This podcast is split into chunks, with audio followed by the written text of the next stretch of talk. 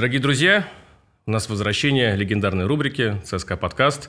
Замечательный гость Евгений Евгеньевич Шевелев. Это первое открытие на сегодня, потому что многие говорят по-другому фамилию. Да, но, но вот правильно, именно Шевелев. Да? Давайте тоже зафиксируем. С нами замечательная ведущая, как всегда, Ксения, но уже не Попова, а Ксения Гиль. И мы Да. поздравляем Ксению с тем, что она вышла замуж и, нахо- и находится на шестом месяце беременности. Спасибо. Ну вот на Все, сразу все выложил. Да. Спасибо. С нами замечательный ведущий. Кирилл Брейда, да. И интересно, что вот замечательная супруга Евгения Евгеньевича тоже в настоящий момент ждет ребеночка, второго для их семьи. Вот мы зафиксируем этот момент в истории, а когда подкаст выйдет, ну, посмотрим, когда он выйдет. Да, сегодня поэтому говорим про роддома Москвы. Да. Так, Какой на лучше нашу выбрать? тему выпуска. да. Но на самом деле, я думаю, все прекрасно знают, что Евгений Евгеньевич является лучшим футбольным аналитиком страны. Во-первых, просто потому что других практически у нас нет. да? Нет, на самом деле, Евгений Евгеньевич, тебя считают, э, ну, вот люди, которые раз- разбираются, отцом футбольной аналитики э, в нашей стране. Согласен ли ты с этим э, утверждением? Льстит ли оно тебе? Ну, сказать, что отцом является это не совсем, конечно, наверное, так, э, потому что есть люди, которые работают дольше меня в э, футбольной аналитике в России, там Дима Столбиков из Урала, э, он гораздо дольше работает, и были, в принципе, люди, которые работали и до, но, может быть, э, просто так говорят, потому что я был первый, там, кто медийно начал не просто там про XG рассказывать и про то, что там надо поменять игроков местами и команда станет чемпионом. Э, Может быть, в этом плане. Может быть, может быть самый известный или там самый медийный, может быть. Э, Но то, что я прям отец аналитики, так говорить точно не могу. Хорошо, потому что отцовство в данном случае это все-таки какой-то момент хронологии, да. Но на данный момент с точки зрения влияния, наверное, самый влиятельный, да, потому что вот сейчас в «Динамо» с личкой пришел Разевич, по-моему, ты его создал, Э, из ну, детского да. футбола буквально вытащил, да. В Сочи тоже, опять-таки, твой ученик. И ну, не только. получается так. Да. Нет, там Саша Веряскин не мой ученик. э, В Сочи мы с ним вместе работали. э, Как бы оба друг на друга повлияли в какой-то мере. Э, В Лока пришел Андрей Анкудимов. Он э, тоже как бы у меня учился три года назад. Сейчас э, был, был очень долгое время оператором. Там пережил 16 тренеров в Нижнем Новгороде. Э, Видимо, после этого решил стать уже аналитиком. Э, Да, пришел в Лока. Ну, в целом, да. В целом, в целом в лиге работает 8 человек, которые учились у меня. Это, знаешь, как в любой индустрии, наверное, бывает, когда она зарождается, что сначала непонятно, чего делать, как, куда она попрет. Потом появляются те, кто что-то понимают, и на, на, на их рассуждениях уже появляются какие-то школы определенные. То есть не то, что там прям школа, там, не знаю, Пифагора. а, ну, просто как бы есть люди, которые, э, у которых одинаковое там, мировоззрение на то, что именно делать в профессии. В этом плане, да, наверное, можно говорить, что есть определенный круг единомышленников, которые там вокруг меня в том числе собирались, но это все самодостаточные люди, которым просто нужно было... Во многих случаях, э, во многих случаях нужно просто э, дать людям уверенность в том, что они могут это делать. Там, и поделить, поделиться просто опытом, как это делать проще. То есть... Ну, Нам это дает преимущество при подготовке к матчам, если ты уже знаешь, что, что они, в свою очередь, как они будут мыслить. Ну, да. Да, я думаю, что да. Ну вот я думаю, что, несмотря на то, что мы тебя крестили, не только мы отцом аналитики, немногие болельщики вообще знают про твой путь изначально, да, как ты пришел к ЦСКА, вообще где ты работал. Я слышал, что ты работал в полиции. Это было для меня неожиданно, я не знала такого факта, например. Давай, может быть, пробежимся и расскажем, как вообще ты пришел к аналитике В полиции ЦСКА. в Нижнем Тагиле. В Нижнем Тагиле, Так, да. звучит, это важно. ну, Ну, это- во-первых, оба не Фактурно. правы. Я работал еще в милиции, когда А, еще, ну, ты еще была всё. милиция, да. И не в Нижнем Тагиле. Но в Нижнем Тагиле, да. То есть я вообще, да, я родом из Нижнего Тагила. Это, кто не знает, город Свердловской области. Многие его знают только по нашей Раше, наверное, там, и Да. кто постарше, по Тебя Петросяну. это злит? А, да нет, я, я вообще такой местечковый патриот, я вообще за Урал, за, за, за уральских людей, и, наверное, там это одна из причин, почему мы а, с Валентиновичем начали да, вместе работать, может так, мысль, мысль материальна, потому что там вообще увлечение футболом начиналось это 90-е годы, прямо осмысленно это чемпионат мира 94 года, естественно, наклейки по Нине, потому что как бы с них все начиналось, А, изучение там всех футболистов, кто есть, потом... И вы с Валентиновичем менялись наклейками? нет, нет, нет. Я имею в виду, с чего все вообще все началось. И потом у нас была очень э, интересная такая локальная, локальный еженедельный футбол хоккей Южного Урала, который не просто там все уральские команды, как они выступают в футболе, в хоккее, в разных чемпионатах, в разных лигах страны. Ну и каждого, например, там воспитанник Уралмаша уехал играть там в Ростов. Вот как он сыграл. То есть такое прям было отслеживание, что, что, что к чему, кто чем занимается. И следующий этап, наверное, это был э, был такой э, знаменитый советский статистик Константин Есенин, его книги, где там кто на какой минуте там какой пяткой забивал и так далее, то есть это тоже был, был определенный период увлечения. Ну и, наверное, такой э, уже осознанный шаг, вот прям интерес-интерес, не просто к футболу, а вот какой-то к анализу, к тренерской части. У нас был сосед по саду, э, начальник хоккейной команды «Спутник Нижний Тагил» Геннадий Григорьевич Чистяков – его внук, получается, это сейчас Семен Чистяков, который играет в НХЛ, в молодежной сборной России. Но я его, я, он 2001 года рождения, я его уже так слабо помню, только там ляльки mm-hmm. совсем. А как бы его папу, э, его деда хорошо знаю, он мне в свое время подарил огромное количество там хоккейных справочников, хоккейных там книг по тактике, по тренировке и прочее. У меня была такая прям библиотека, которую я с удовольствием собирал, читал. И, наверное, вот оттуда такой первый, первый интерес пошел. Потом, конечно, был футбол-менеджер, как у любого уважающего себя человека. аналитика. Да аналитика, человека вообще. Человека, да. То есть футбол-менеджер, сайт FM Fun, где я там был в, в середине 2000-х был администратором причем таким буйным администратором, который э, мы писали в Сегу или там э, издателям игры, что типа вы, что вы делаете, почему игра до сих пор не продается в России, надо что-то с этим делать, э, делали свой перевод игры и так далее и тому подобное. То есть, ну, прям такое активное развитие было. И, ну, вот, наверное, там уже пошло, пошел такой осознанный интерес к тактике футбола, много книг, много, много статей. Это все было параллельно тому, что я работал в милиции. То есть там пришел на, на смену, на дежурство, ничего ночью не происходит. Ну вот включил футбол-менеджер, посидим, почитаем. Вот так играть. у нас расследуют, да? Ну, я не совсем расследованием занимался. У меня, был, э, у меня была борьба с уличной преступностью. Тоже, на самом деле, такой э, частично аналитический отдел, можно сказать, который именно связано с тем, куда там расставить наряды, чтобы люди друг друга не били на улице. То есть mm-hmm. у меня карта была в кабинете, на которую там своя, свою, свою базу данных сделали, куда там все всю информацию о правонарушениях заносили, смотрели, ага, вот на, перек... на этом перекрестке начинают еж... ежевечерне люди друг друга колбасить. Надо бы туда наряд э, отправить патрульной постовой службы, чтобы он там стоял. То есть такая была... Э, Тоже тактика определенная. Тактика, да. Тактика перемещения нарядов по, по улицам. Было не так интересно это. Э, ну, да, как бы чуть, чуть меньше драйва, чем от футбола.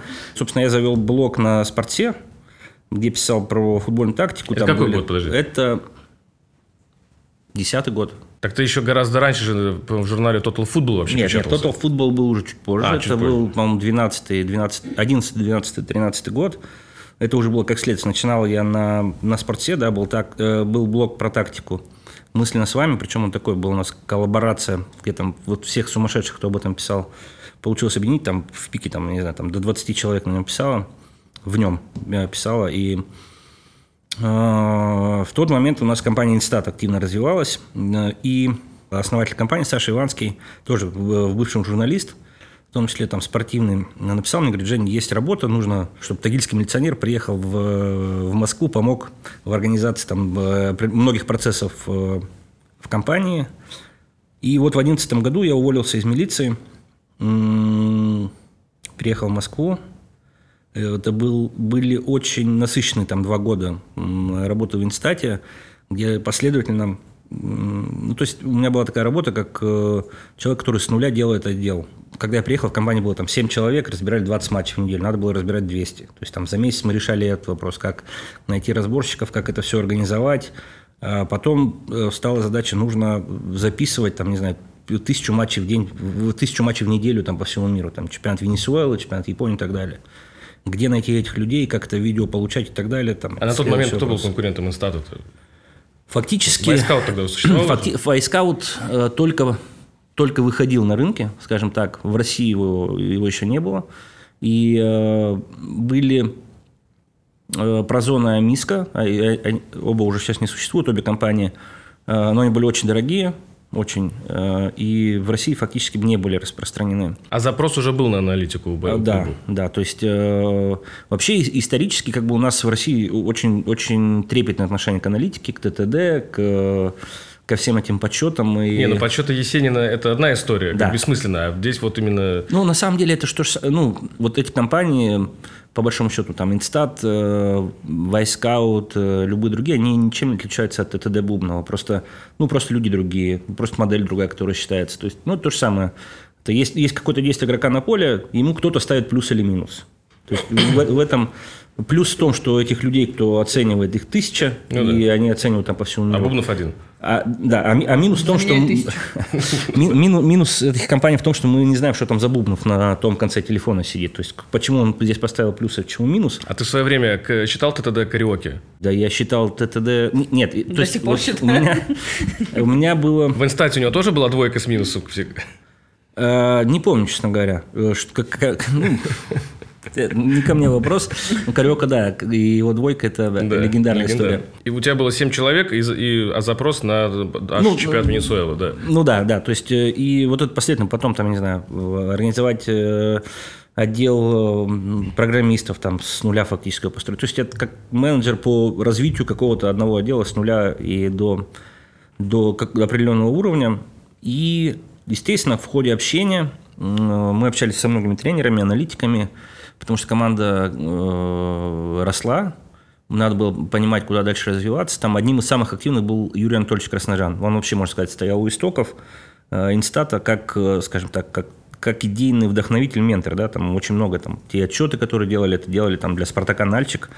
И не знаю, там Красножан брал как раз Сашу Иванского на сборы в Нальчике, чтобы он свой анализ статистики зачитывал игрокам там на, на собрании где-то. То есть это один из таких был идейных, э, идейных лидеров, можно сказать, тогда аналитики в футболе. И, собственно, естественно, закончилось это рано или поздно тем, что Анатолий меня позвал работать в профессиональном футболе.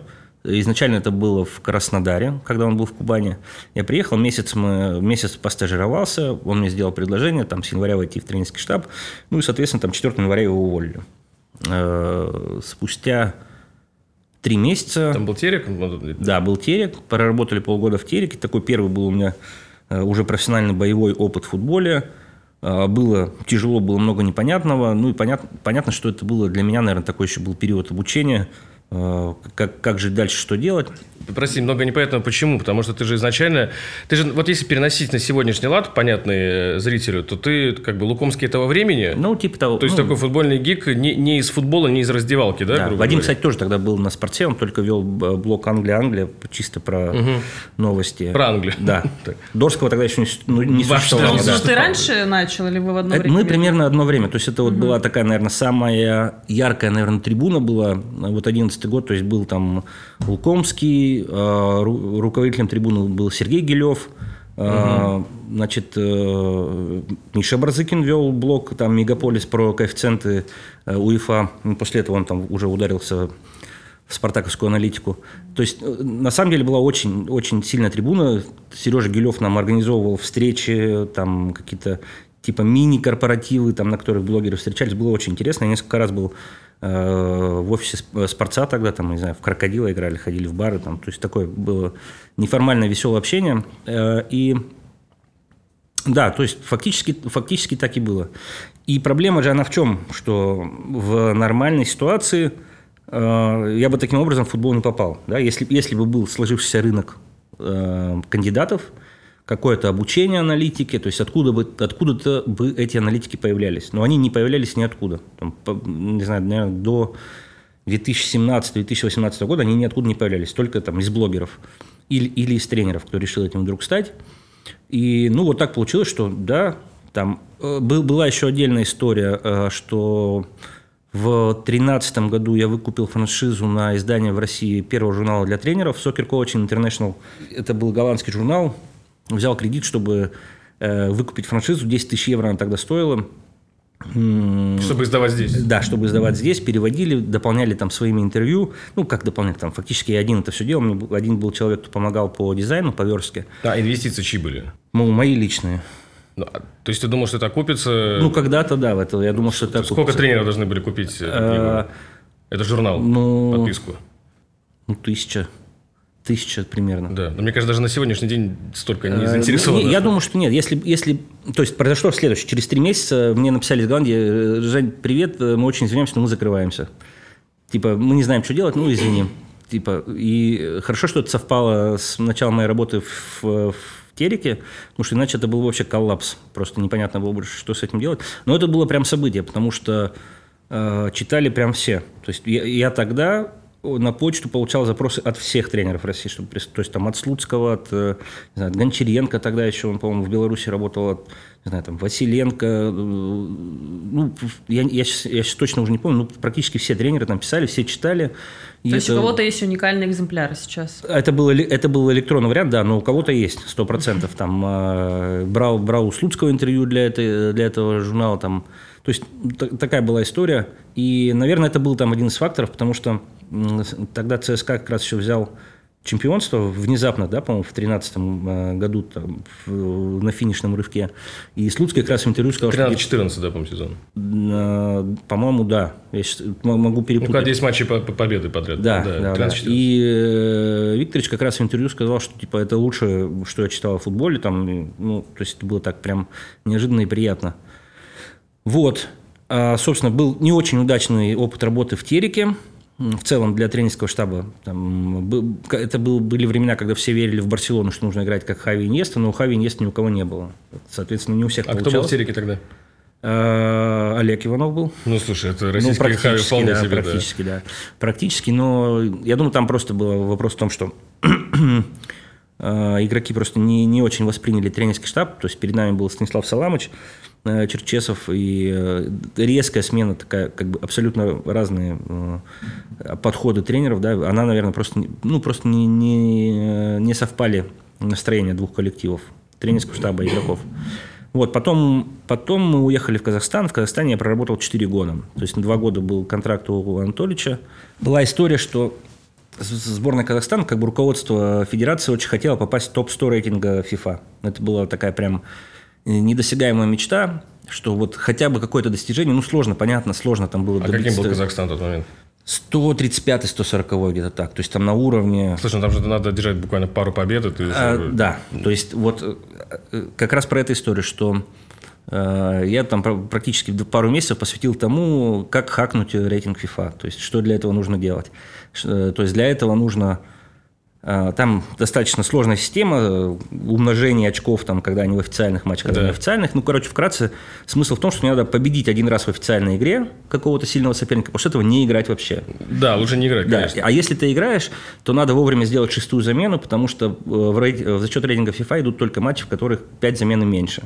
Если ты делаешь шестую замену, то есть, соответственно, мы, и мы играем, например, с э, Киргизией, по-моему, но и, матч должен быть товарищеский при этом. Да, товарищеский матч, но если делаешь шестую замену, все да автоматически попадает. Да. То есть, если мы там проигрываем 1-2, я говорю, так, шестая замена срочно. Слушай, ну это федерация, конечно, цель потрясающая. Прям ну, ну, нет, на, на развитие это, футбола. Нет, нет, тебе как хорош, аналитику да. круто. Это нет, это хорошая цель, что э, ну, действительно какое, какое-то движение, которое вселяет уверенность, что ну, можно дальше двигаться. И э, уже мы когда ушли, то есть там же он имеет определенную память, рейтинг, он не сразу пересчитывается. Э, и мы уже когда ушли, там, по-моему, на 72 или на 82 место поднялась сборная Казахстана, там накрыли столы, федерация это праздновали. И для, для меня лично это была такая, как бы, первая победа, что... Ну, а на поле-то выигрывали? Ну, конечно, выиграли, да. У нас, у нас, у нас была очень, э, очень непростая группа. То есть мы получили из... Э, то есть у нас были Голландия, Дания? Голландия, Чехия. Из третьей корзины мы получили Турцию, из четвертой корзины мы получили Исландию. А. То есть группа была прям такая. Смерти, да. Да, и из пятой корзины была Латвия, ну и, собственно, вот у нас э, там в 2015 году как раз там выездная ничья с Исландией, победа над Латвией. Первая там за, по-моему, 12 лет выездная победа Казахстана. И, э, ну, короче, был, был, была, была хорошая работа. Э, с Анатольевичем контракт из-за очередной смены руководства там, в Федерации футбола Казахстана не продлили. Мы вернулись в Россию, через три месяца мне звонок. Типа, Жень, давай возвращайся, нам нужен аналитик. Ну, Возвращайся куда, в Казахстан? Да, да. Ну, соответственно, Анатолий без работы, он позвонил, он говорит, конечно, едь. И я еще на два года остался в Казахстане. А тогда главным был? Уже был местный главный тренер Талгат Маруанович Байсуфинов. Вот он меня, можно сказать, вернули они меня по старой памяти в, в Казахстан. Еще два года я там проработал. Это год 14 это, Нет, это 14-15 с Красножаном а, там, 16-17 мы там работали уже с Талгат Маруановичем и Александром Генриховичем Бородюком. 18 год, э, в феврале Красножан возглавляет Химки, ФНЛ зовет меня туда. То есть но, новая история, э, но, новый experience Ну, поработать в за- ФНЛ. Зафиксируем, что сегодняшние успехи сборной Казахстана, по сути, у фундамента стоял ты. Ну, Но движение в рейтинге так точно. Сложно так сказать. Это было уже давно. Там, тем более сейчас Магомед Адиев работает. Там в основном это, конечно, его заслуга, что, ну, действительно, они сейчас неплохо играют. Я все равно слежу за, за сборной, с Бахой все время обсуждаем. Э, И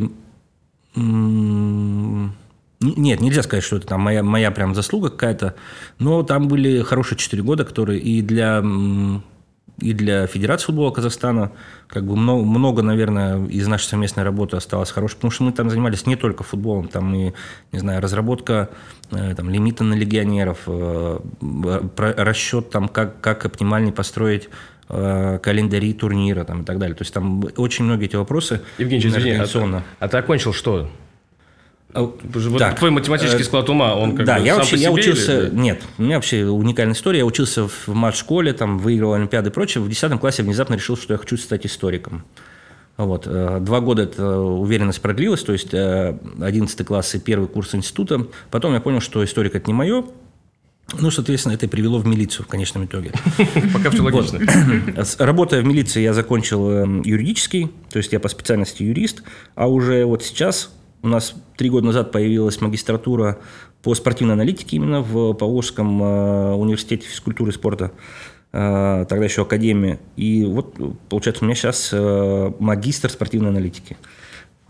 Прям, прям так. Звучит, Звучит, да, как. Гарри Поттер примерно, да. А дальше есть что, может, после магистратуры у нас же что, Нет, аспирантура? ну, Нет, у нас До- доктор, доктор. Сенсей. Ну, это да, это надо, надо, надо заниматься уже на научной деятельностью, чтобы э, там дальше там, кандидат. мне кажется, ты этим явно занимаешься. Тут просто вопрос э, там, как бы си- системы самой. Э, Да, ну, то есть это нужны научные публикации и прочее, Да. прочее. У меня, честно, пока на это времени не хватает, но в планах когда-нибудь на, на отдыхе, на пенсии когда-то этим заняться. Пока что все силы на то, чтобы что-то сделать реально, а не просто написать статью.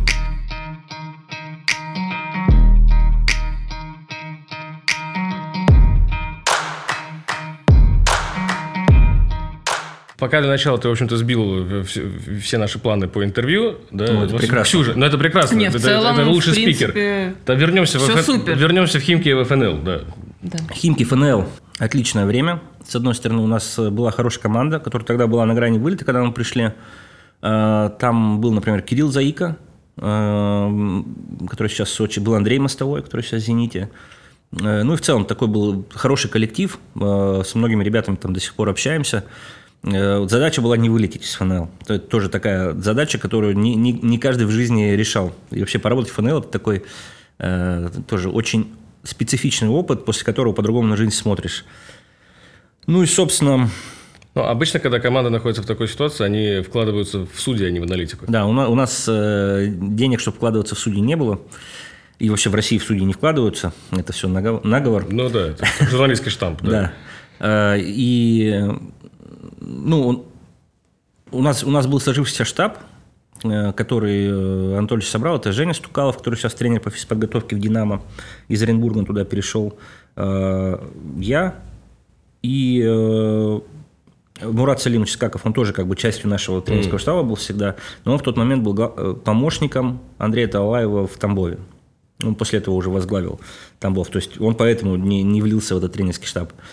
Э, Ну, как бы, видишь, вот кумовство, Да. это у нас работает, да, то есть Женю Стукалова все время позвал в Оренбург, э, когда мы там с Федотовым э, работали, Э, Мурата Салимовича я позвал в Сочи, когда мы там работали с э, Валентиновичем, то есть вот Салимович сейчас у нас здесь в ЦСКА, то есть работает, работает, это по связям попасть. Не, а как ты по-другому будешь знать, просто насколько человек профессионален, и вот, э, си- си- нет этой системы. Мне кажется, сфера не такая широкая, да, вот в этом плане, если Ну ты да. знаешь, что да, поэтому это не потому, что там... Ты не можешь открыть HeadHunter и Ну да. э, Ну да, обработать да. 100 заявок. Ну, я, собственно, я, я и в коллектив э, к Федотову так и попал. То есть, когда мы отработали в Химках, там опять смена руководства, контракт с Федотовым не продлили. Через неделю мне звонит Виталий Витальевич Кафанов, с которым мы вместе работали в сборной Казахстана. Он говорит, Женя, Ты же за Сибирь. Ты же за Урал, Да. точно, да. Валентинович Федотов ищет аналитика в Оренбург. Я говорю, прекрасно, я готов. Мы, мы созвонились с Валентиновичем, это 18 год, чемпионат мира, у них начинаются сборы, я в Москве, жена как раз беременна э, первым ребенком, сыном. И мы с ним созвонились, все, поговорили, я говорю, ну, чё, там, как, когда встретимся, он говорит, Жень, мы улетаем, типа, завтра на сборы, давай на второй сбор прилетай. Я говорю, понял, без проблем. Он говорит, а так я сейчас в Екатеринбурге. Я говорю, я тоже. Ну, мы не встретились, ну, там, э, бы- были, были рядом фактически. Вот. И началась так история. Ваша с Валентиновичем. Да. Да, которая Длится до сих пор. длится до сих пор, но которая по твоей инициативе периодически она прерывалась. Да. Э, Периодически прерывалась, Ты да. уходил... Так э, звучит а- романтично. Нет, ну ты уходил от Валентиновича из Оренбурга и уходил от Валентиновича из Сочи. Да, И третий раз ты, разумеется, от Валентиновича не уйдешь. да. Все, друзья, это был Евгений Евгеньевич Шевелев.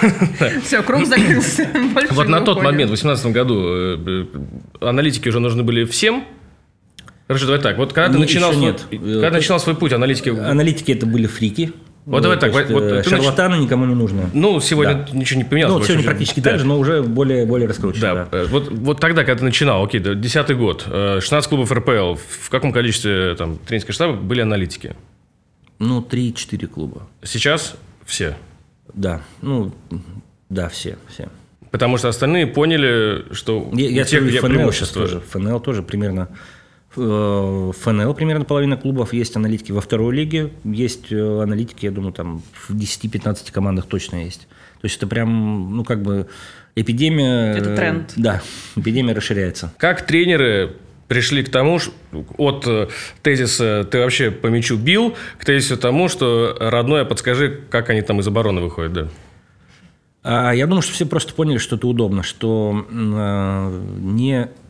У меня вообще это главный тезис, что аналитик – это же не человек, который выдумывает, как играть. Это человек, который просто часть работы забирает у главного тренера, ему не надо смотреть там 20 матчей, эти 20 матчей посмотрит аналитики и принесет ему 5 минут выжимки. Типа, ну, смысл в этом, что когда и это заслуга аналитиков на самом деле, в, не, не только моя, а в целом тех людей, кто в профессии работал, когда начали ломать тренд, что аналитики это не шарлатаны, которые выдумывают, как поставить Акинфеева нападающим за счет этого стать чемпионом, э, а, а что это люди просто, которые сидят там по 12, по 16 часов в день э, за компьютером, экономят твое время, Э, в первую очередь это видеоаналитика, да, в этот момент тренеры стали понимать, что им это нужно, что, чтобы не тратить время, чтобы, ну, условно говоря, не, не заниматься тем, что может сделать другой человек быстрее, профессиональнее и как бы качественнее. Как ты смотришь, расскажи. Потому что я как-то с Лукомским, мы там один проект совместно делали, и, и смотрел, он смотрит футбол на скорости X8.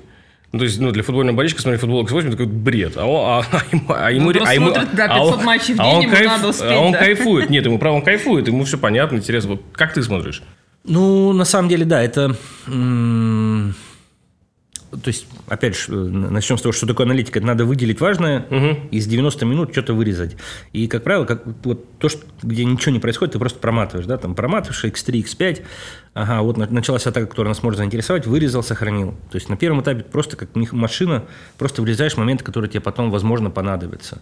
Посмотрел там 4 игры, вот у тебя этих моментов там 200 получилось, и вот после этого ты уже начинаешь внимательно смотреть. Этот На кусочек- X7. на- на- иногда на Чуть X05. помедленнее. да. Начинаешь пересматривать и думать, ага, этот момент подойдет, вот он на эту тему, это на эту тему. Э, Начинаешь такой режиссурой уже заниматься предварительной Темы теорией. какие, как ты их сегментируешь? Ну, Ну, стандарты. да, там стандарты, начало атаки под давлением, начало атаки без давления, там атака против среднего блока, против низкого блока, фланговые атаки, э, индивидуальные какие-то моменты. То есть, это все можно, в принципе, как бы просчитать, если смотреть не как на футбол, а как на некие фигурки Ну, их да, расположения. Да, да, да, да, конечно. Конечно. И, э, ну, то есть, вот э, первый этап просто ты отсматриваешь, убираешь моменты, второй ты уже в этих моментах разбираешься, выкидываешь ненужное. И я это много раз там э, и знакомым аналитикам говорил, что 95% работы – это как раз удалять моменты, которые ты уже нарегистрировал. То есть, у тебя получилось 200 моментов, тебе надо из них оставить 20. И вот ты там со слезами на глазах, я же их зачем-то вырезал, вот ты 180 моментов удаляешь. А, и самое интересное потом всегда начинается, когда ты с тренером смотришь, он говорит, а помнишь, был вот этот момент, который ты уже удалил? 175 Да, 175 момент, который мы смотрели два месяца назад, там, на такой-то теории. Я говорю, да, конечно, помню. И это, это вот вообще такая боль э, у аналитиков, типа, давайте внезапно посмотрим нашу тренировку год назад на ту же тему, и там... 15.43. Да, да, да. Там был момент, где вот там Дивеев правой ногой там в левую ногу э, с Деллера там отдал точную передачу, редкий.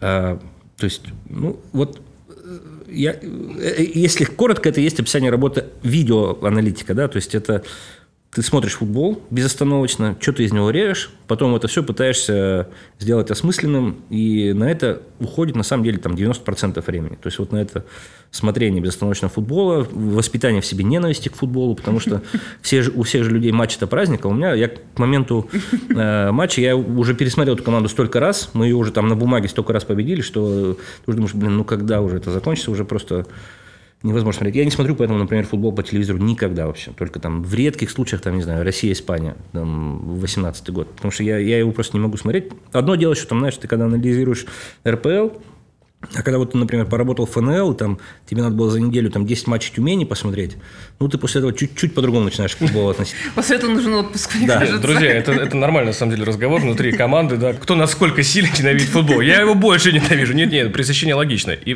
знаешь, самое интересное, но при всех этих разговорах, которые вроде как модные в футболе, и вчера днем с Игорем Владимировичем Акинфеевым тоже обсуждали уже, уже сколько можно, уже устали, ну, там, после тренировок нормально. А потом вечером я к нему зашел в номер в Новогорске, и человек смотрит бразильскую серию А, Палмейрос. Зачем? Он говорит, ну, не знаю. Ну, ты знаешь, у меня иногда там обзоры ФНЛ сбрасывают. Посмотрите. Там, особенно после интервью э, какого-нибудь вратаря, который там обсуждает, как правильно, неправильно играет Игорь Владимирович Акинфеев. А, вот Игорь Владимирович начинает смотреть обзоры с действиями этого вратаря, делиться со мной мнением. А ты анализируешь действия Игоря Владимировича? Я что, самоубийца? Вот Я еще хочу поработать в Ну, ЦСКА.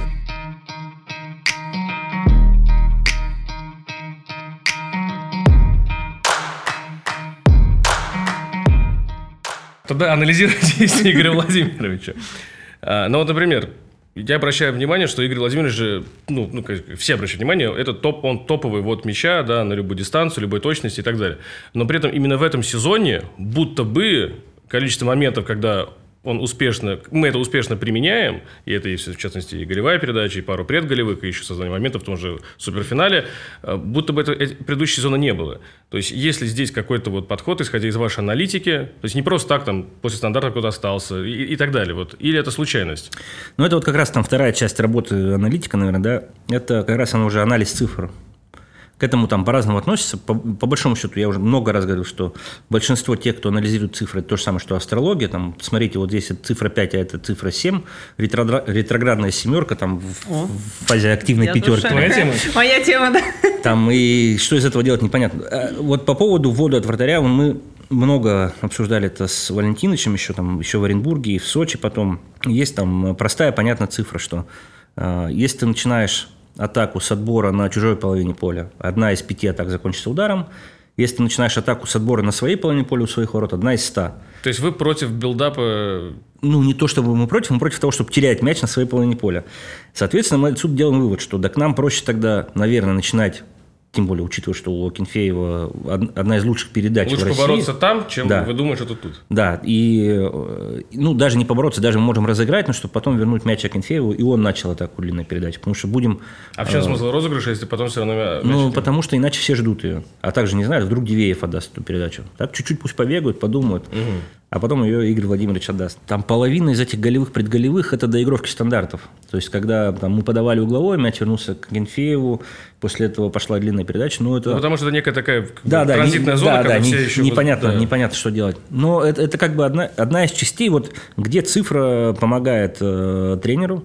И Валентинович в этом плане, он очень чувствительный. Да? Он, он всегда, если есть возможность, он всегда перепроверяет э, по цифрам лю- любое решение, скажем так. И в том числе, например, почему мы сам- сами разбираем, мы не пользуемся фактически там статистикой, не знаю, инстата, войска, вот, чего, чего-либо еще, даже когда они были все доступны в России. То есть мы считали все сами по тем действиям, которые понятны главному тренеру, да, там, какие передачи нам нужны, какие не нужны, где игрок не отдал нужную передачу и так далее.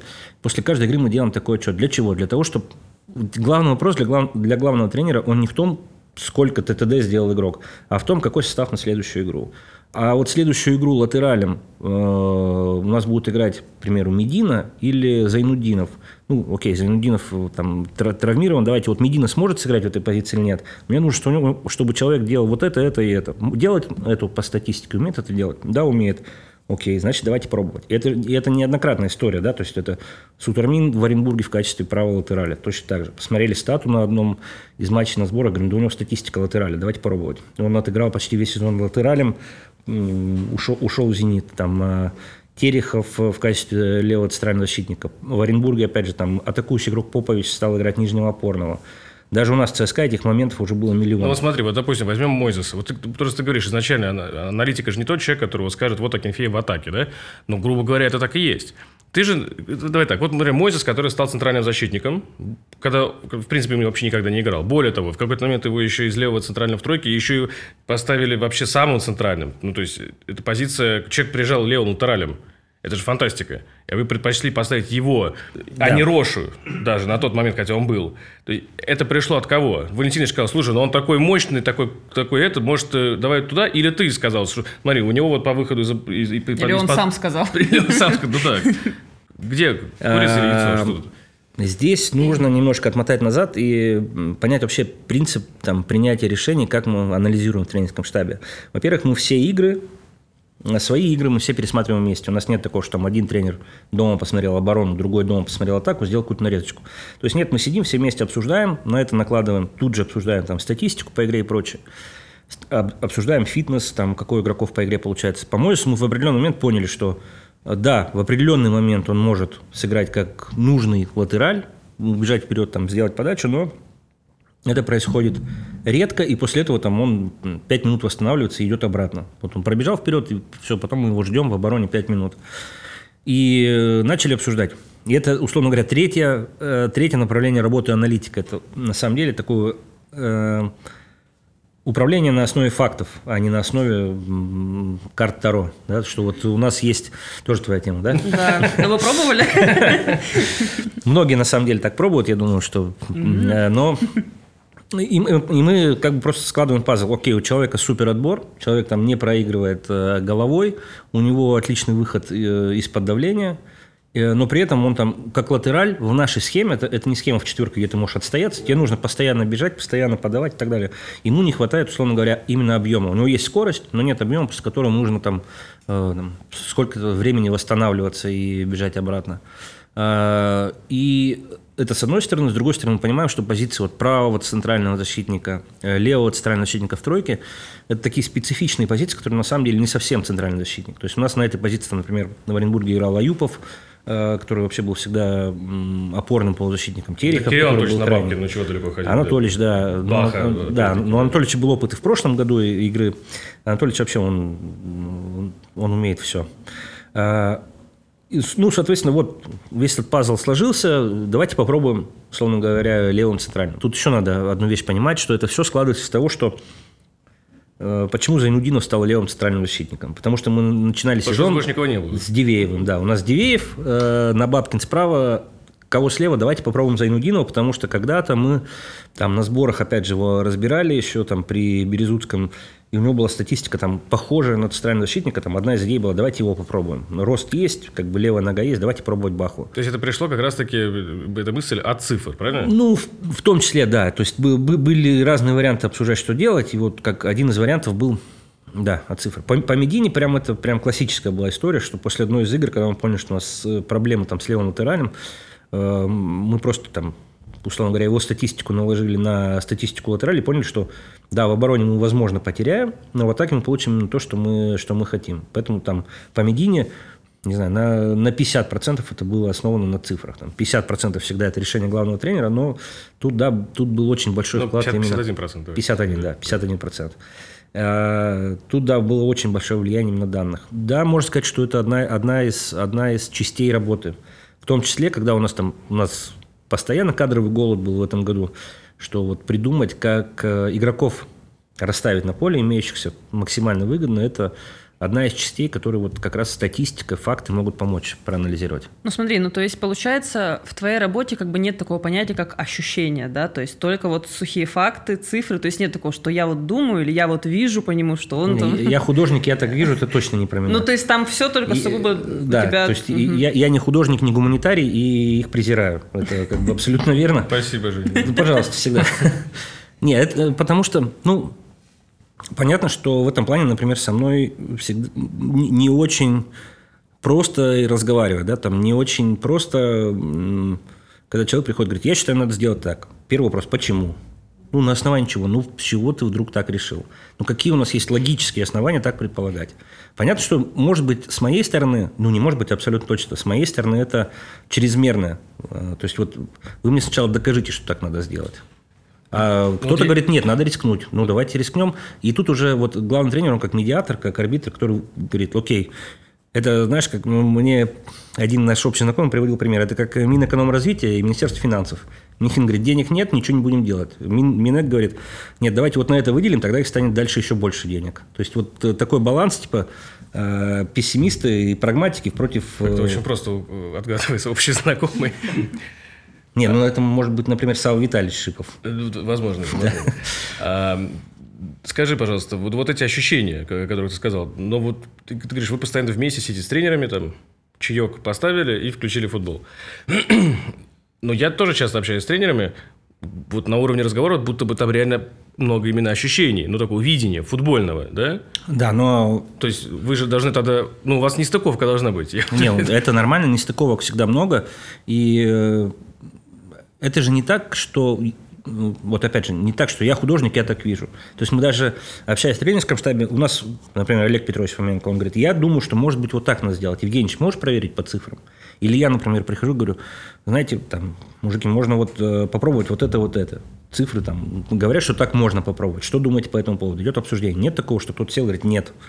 Все, сегодня семерка зашла за пятерку, разделим на тысячу и вот э, делаем только так. Такого точно. То есть, если ты возвращаешься и говоришь, что цифры не подтверждают некую гипотезу, то к тебе прислушиваются. Да. Да, конечно. И, ну, тут опять же вопрос, да? Слушай, ну, это, извини, но это удивительно, ну, на мой взгляд. Это, во-первых, это благодаря тебе, видимо, и тому, насколько модной стала эта профессия, и реально люди поняли пользу. Потому что, ну, Владимир Валентинович Федотов, да, будучи всю жизнь футболистом, э, ну, первый серьезный опыт именно в Оренбурге, правильно? И вот он такой резкий скачок до там лучшего тренера страны, от человека, который был там, помощником в ФНЛ или там второй лиге, и, и, и человек уже там, ну, достаточно возрастной, то есть не лэптоп, там, 25-летний тренер. И, и вдруг такая дань уважения и такое внимание к аналитике. Ну, это, э, знаешь, у Валентиновича есть принцип, всегда нужно оставаться самим собой. Вот у него принцип по жизни, который, то есть, каким ты был там 30 лет назад, таким и сейчас. И вот один из его принципов жизни, который не меняется, да, он Э, у него отлично получается как раз эту роль медиатора выполнять, когда он в его коллективе, там, в отличие от многих, а я многие видел коллективы тренерские, у него нет такого, что кто-то чувствует, что он не может высказаться.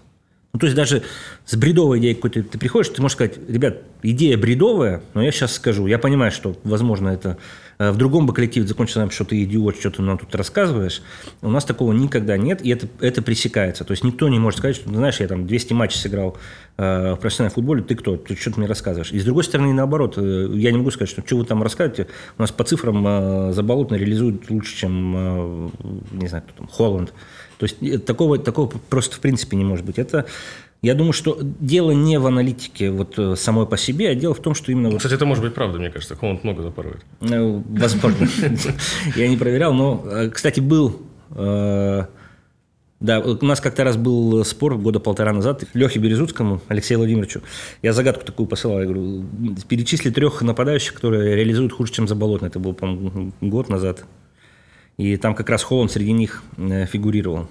Такой был прикол. То есть это опять к тому, что цифры не говорят э, истины. Да? То есть это можно реализовывать в, у одного реализация 20%, у другого 10%. Но у одного 5 моментов за игру, у другого 50%. То есть все равно тот, у кого меньше реализации, но 50 моментов, он все равно будет забивать больше. Так вот, возвращаясь к Валентиновичу, э, это не заслуга того, что он там олдскульный лэптоп-тренер, да, не, не в этом дело. Дело в том, что вот он э, умеет он выслушать... круто управляет коллективом. Да, да, да. Это, это, я думаю, самое главное, но и умение, э, умение оценить каждую свою идею с разных сторон – мы же видим, да, что это, это кажется, что ничего себе, там пришел Федотов и там э, сразу же поставил Зайнудинова левым центральным, там Мойзесу поменял позицию, еще что-то там. Да, сделал это Шевелев вообще-то.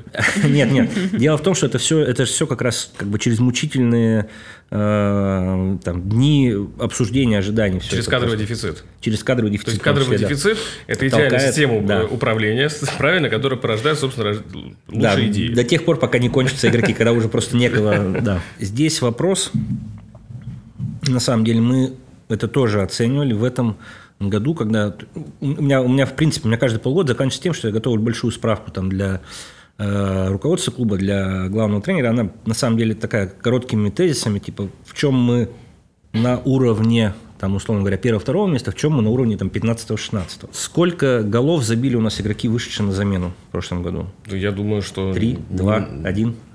Ноль? Ну, сейчас, не знаю. Ну, нет, забивали точно. Ну, забивали точно, давай. Ну, Чалла выходил много. Ну, я давайте скажу так. Изидор забил 8 после того, как вышел на замену. Ну, да. На лав... Лушенков 5, по-моему, забил. После... Ну, я сейчас, возможно, ошибаюсь. Не, ну, Изидор – это топ-уровень. А, это вопрос. Изидор это, запасной команды, которая закончила сезон на каком месте? Но это вопрос команде, как они используют свои да. ресурсы. Это знаешь, как это тезис, типа Симак лучший тренер, потому что у него, он делает лучшую замену. Ну, конечно, если на лавке сидит то, там да. любого. Вопрос в том, что у нас после выхода на замену один гол забил Мухин, один гол Караскаль. Да. И один, по-моему, Медина. Там была, по-моему, вообще вынужденная замена. То есть вот это раз. Второе у нас по... К чему это еще приводит? Ну, да? Чалов точно забивал. Чалов. Да. Ты же понимаешь, что это на самом деле игроки, там, вот Чалов, Караскаль, это фактически игроки основы, которые там по разным причинам оказались э, на лавке. То, то есть, опять же, почему Чалов оказался в игре там, с Грозным э, на лавке? Потому что у нас в среднем нагрузка на одного игрока, она, если мы переведем это в матч, то у нас как будто бы, без учета кубка, 13 матчей кубка, у нас для каждого игрока как будто бы было на 3 матча больше в сезоне. То есть они сыграли в среднем там, на 150-180 минут больше, чем любой другой игрок в РПЛ, в среднем, если мы берем. А это, это приводит к тому, что накапливается усталость, больше травм. Игрок просто, ну, как бы, ну, не может игрок ну, играть тому, больше, чем другие. С Краснодаром да. 6 человек были травмированы. Да, да, да. То есть, и это вопрос в том, что эм, вот чего нам не хватает, наверное, да, у нас есть группа молодежи талантливой, которые, за которой там, мы следим, на которых мы надеемся, молимся, но вот такого, чтобы у нас на лавке было там хотя бы два игрока, которые прям стабильно выйдут и в любой игре усилят, это, наверное, то, в чем нам нужно в том числе там в этом году, может быть, в это трансферное окно, если получится прибавлять, потому что это, это реально объектив, это объективная реальность. И опять же, э, почему это вообще классические вопросы. Я люблю вот эти собирать классические вопросы, типа там, э, какого черта делает Деллер там в команде, да, или там, почему Федотов всегда меняет игроков на, 8, на 80-й минуте. Да, достаточно посмотреть любое видео Клинца и получить ответ на Да, э, собственно, оттуда... Вы черп... же так и делаете. Я так и делаю, да, мы черпаем вдохновение оттуда, я смотрю вот эти вопросы, и по ним потом пишу. Давайте все ссылочки в описании. Да. Мы помним, например, матч с локомотивом домашний. Когда мы начали резко менять игроков, там, начиная с 45 минуты, боясь, что там судья сейчас уравняет составы, э, одного поменяли, второго, третьего, четвертого, пятого, к чему это привело? К тому, что мы закончили игру 1-1. То есть замены не усилили нашу игру в атаке. Да. И многие тогда сказали, мол, зачем они вообще делались. Да, а за неделю до этого все говорили, «А почему не меняем, почему мы 5 человек не можем на 45 ну, минут поменять. Да. Ну, это как бы нормально. Но и суть в том, что вот это как раз один из факторов, учитывая особенно кубок, мы надеемся, что в этом году опять у нас будет 13 матчей в кубке, что... И минимум половину с Уралом. Да, семиматчевая серия, в седьмом, в седьмом да, матче супер серия. Э, это как бы одна из вещей, в которой нам, которые нам нужно прибавлять. Чтобы у нас игроки выходили, э, славки усиляли. Ладно, это мы вырежем тогда. Э, так. Расскажи, пожалуйста, как ты смотришь футбол. Потому что ну, во-первых, мы, да, тебя от него тошнит, это мы зафиксировали. Угу.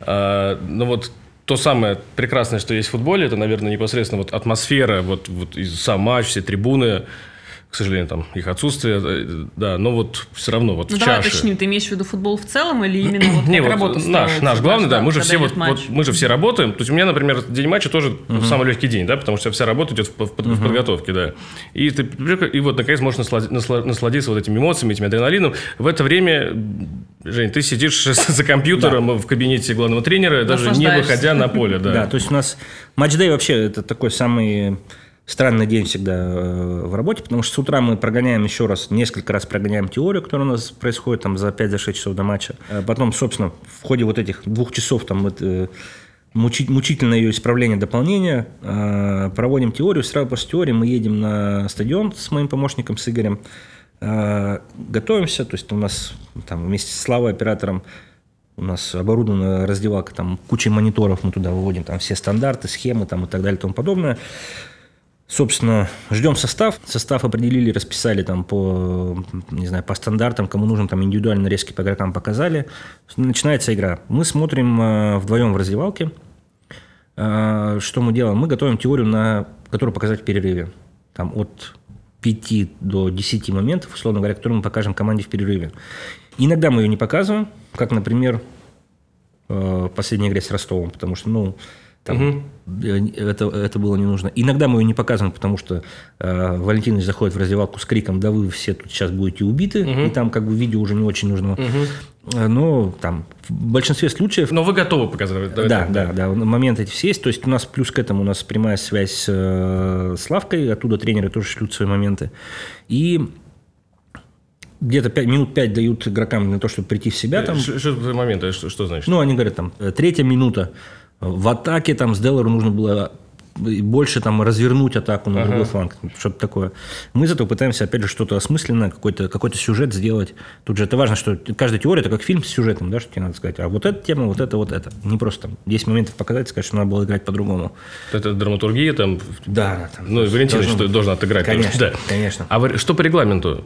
Раньше этого не было, потому что регламент запрещал, или просто никто это не умел делать, опять-таки? Нет, это, тут вопрос, что это просто технически, ну, это и технически, и физически это не очень просто сделать. То есть, когда идет матч, тебе нужно одновременно нарезать этот момент, одновременно э, заниматься монтажом, одновременно понимать, какой из них убрать, какой нет, плюс слушать там, что говорят тренеры, плюс еще за игрой как-то смотреть, потому что, ну, а сейчас как, у нас э, Игорь сидит, он, у него просто задача, условно говоря, только разрезать весь матч на, там, на атаке, оборону, то есть вот на кусочки, из которых потом что-то можно собрать. Я уже сижу, у меня именно вот монтаж, плюс принимаю информацию от тренеров. И там за три минуты до, до окончания тайма уже вот именно, скажем так, подготовка финального, финального варианта теории. Зашли тренеры, вот у нас есть пара минут, чтобы это видео пересмотреть, понять, что показываем, что нет. Где-то там на пятой минуте перерыва мы выходим э, и игрокам показываем эти моменты. Говорим, как нужно, было, как нужно играть во втором тайме. Говорит э, Владимир Валентинович. Да, естественно, да, да. А второй тайм, понятно, что там уже больше такой оперативный анализ, может быть, там что-то а, по заменам подсказать, какую-то какие-то какие решения, что, что видно по технической трансляции, чего там не видно с бровки. Ну, то есть, условно, там, типа, вот кто-то третий раз не добежал да, уже в зону. Да, да, да, да. Ты, когда ты видишь, что там человек уже перестает добегать, ты там быстро сигнализируешь. А ты, как это? Рация? Что это? Ну, нет, у нас есть чат в Телеграме, а. где мы там быстренько Секрет чат или обычный? Обычный, обычный. Э, и ну вот, собственно, так. В, этом году мы еще планируем добавить, э, ну, мы, наверное, про это отдельно поговорим. У нас появилась собственная, можно сказать, бригада, которая считает свою статистику не только по основе, там, но и по всем командам вплоть до 2013 года. То есть мы хотим еще добавить и подсчет статистики онлайн, чтобы у нас ну, как бы своя стата была онлайн обновляемая по ходу матча.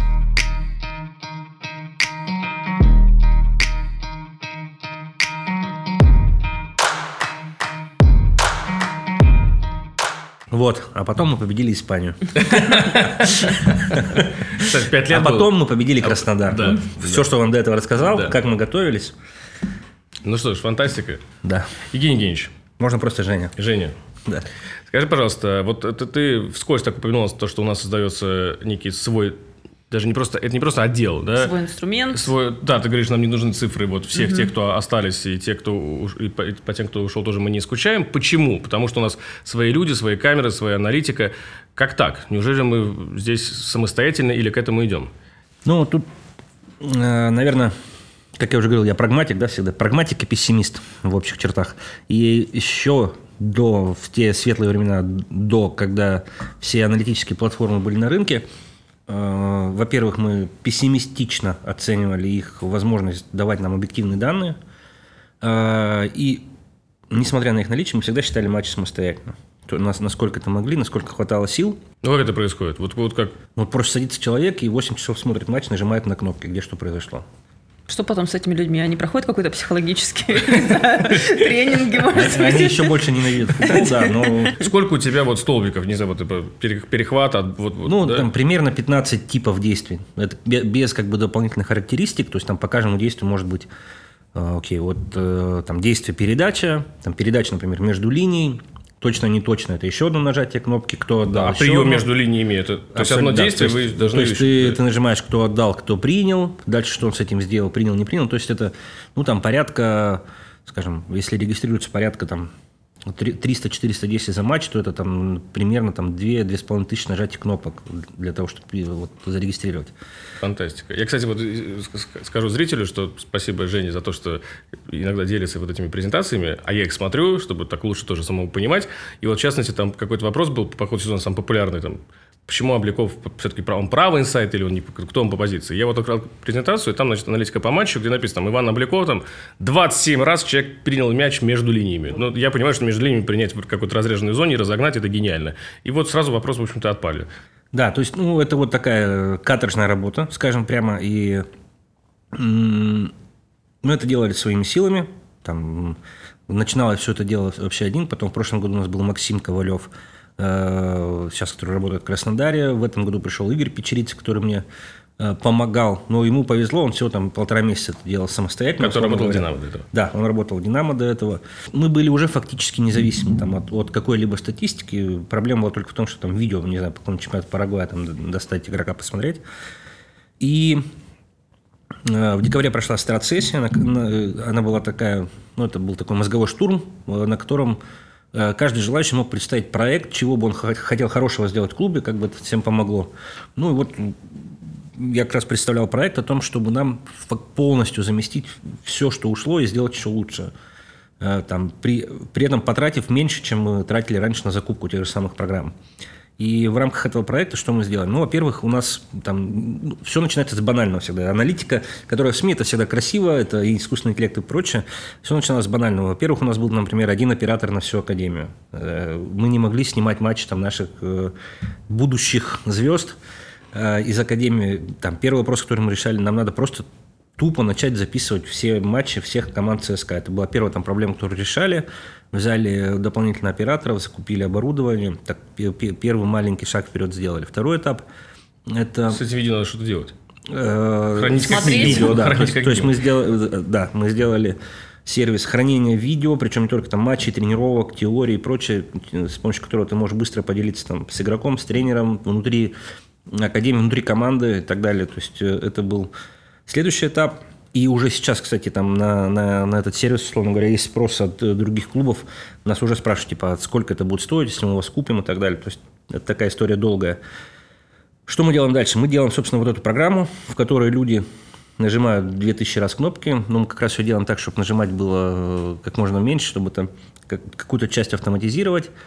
Э, И мы делаем внутренний портал, на котором будет храниться вся возможная информация обо всех игроках ЦСКА, там, не знаю, их медицинские показатели, там, диета, которой они придерживаются, их футбольные показатели и прочее, прочее.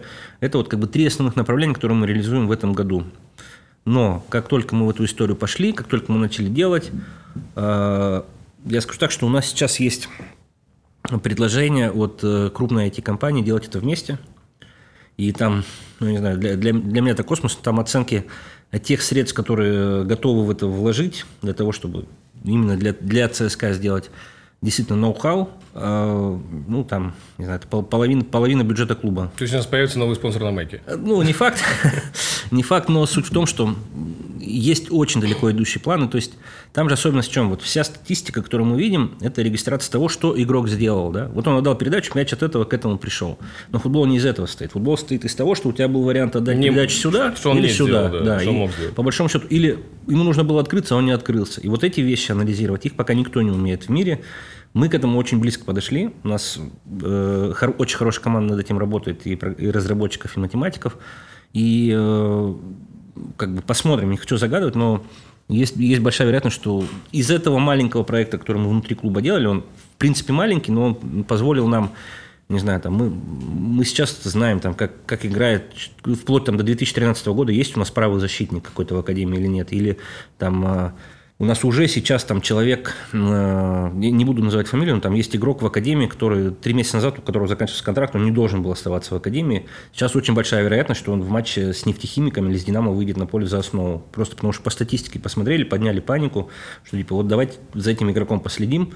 И, ну, эта история, вот она буквально, она с первых дней дает э, какой-то Плоды, ощутимый да. результат, да. То есть для, для нас это важно, не, не, не просто статистику посчитать, а понять, кого из дубля можно вызвать. Потому что мы же оцениваем по той же Это модели. возможность решать задачи сегодня и вообще, в принципе, строить какой-то долгосрочный Да, план- да, да. да. И понятно, что мы только в начале, в нач- в начале пути. В принципе, у нас цель такая, что вот все эти моменты, же, которые накликивают люди, когда разбирают матч, их же потом может пересмотреть тренер, игрок, друг другу прокомментировать, сказать, здесь надо было играть по-другому, здесь так, здесь иначе. То есть вот построить такую внутреннюю э, соцсеть, сказать, да, где там тренеры, родители, игроки могут между собой какую-то информацию по э, по, по футбольным моментам обмениваться, это, это тоже очень важно. Это часть обучения игроков. У нас То есть там родители тоже в этом.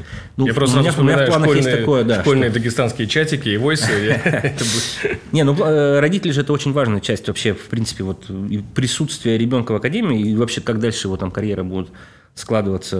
Уйдет он э, учить э, историю и литературу, или он дальше станет футболистом. Поэтому Слушай, ну здесь одна, одна из частей вот как раз вовлечь их, дать им возможность там, пересмотреть действия своего Это и сына далее. образовательная вот Да, основа да, тоже то есть. есть, э, Вообще у меня, у меня идея вообще такая, что у нас на основе этого будут приложения, типа там, не знаю, ТикТок или что-то такое, где там э, футболист свои моменты листает с комментариями тренера и там ставит лайки, А вот. Или Тиндер он ушел Да, да, да. Нет, кстати, а вот, Да. вот Да, сейчас да. как происходит? То есть вот я там Слава, да, он скидывает, например, запись там тренировки в Да. чат, и вот все смотрят. В идеале же, наверное, чтобы по каждому были нарезки. Вот, Да. например, Мойзес и- их делает, вы ему делаете. Как Да. это происходит? Ну, э, вот как раз, то есть э, мы как раз эту модель разбора э, делали так, чтобы нам не надо было на каждого игрока отдельно пересматривать. То есть матч разобрали, у тебя есть вот эти там 300-400 моментов по игре, ты из них сразу же автоматически собираешь какие-то теории для игроков. Потом остается только их прокомментировать, отправить каждому игроку. В этом плане ну, в принципе, в сезоне э, мы скорее работаем так, что когда по игроку накапливается какая-то информация, которую надо ему выдать, мы вот берем там 4-5 матчей, выбираем эти моменты, главный тренер его к себе зовет, или там кто-то из помощников, и вот мы подготовили эту индивидуальную теорию, с ним поговорили.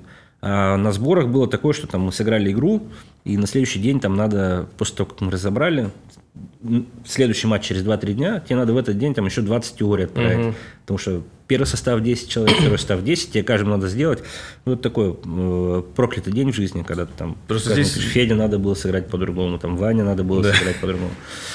Просто то, что говоришь, это очень круто, реально. Если найти... Одно дело, там, ну, во-первых, резать э, там два дня все эти... Отправить ссылку на индекс диск, и каждый футболист... Не знаю, вот я, например, когда получаю любую ссылку на индекс диск, я такой думаю...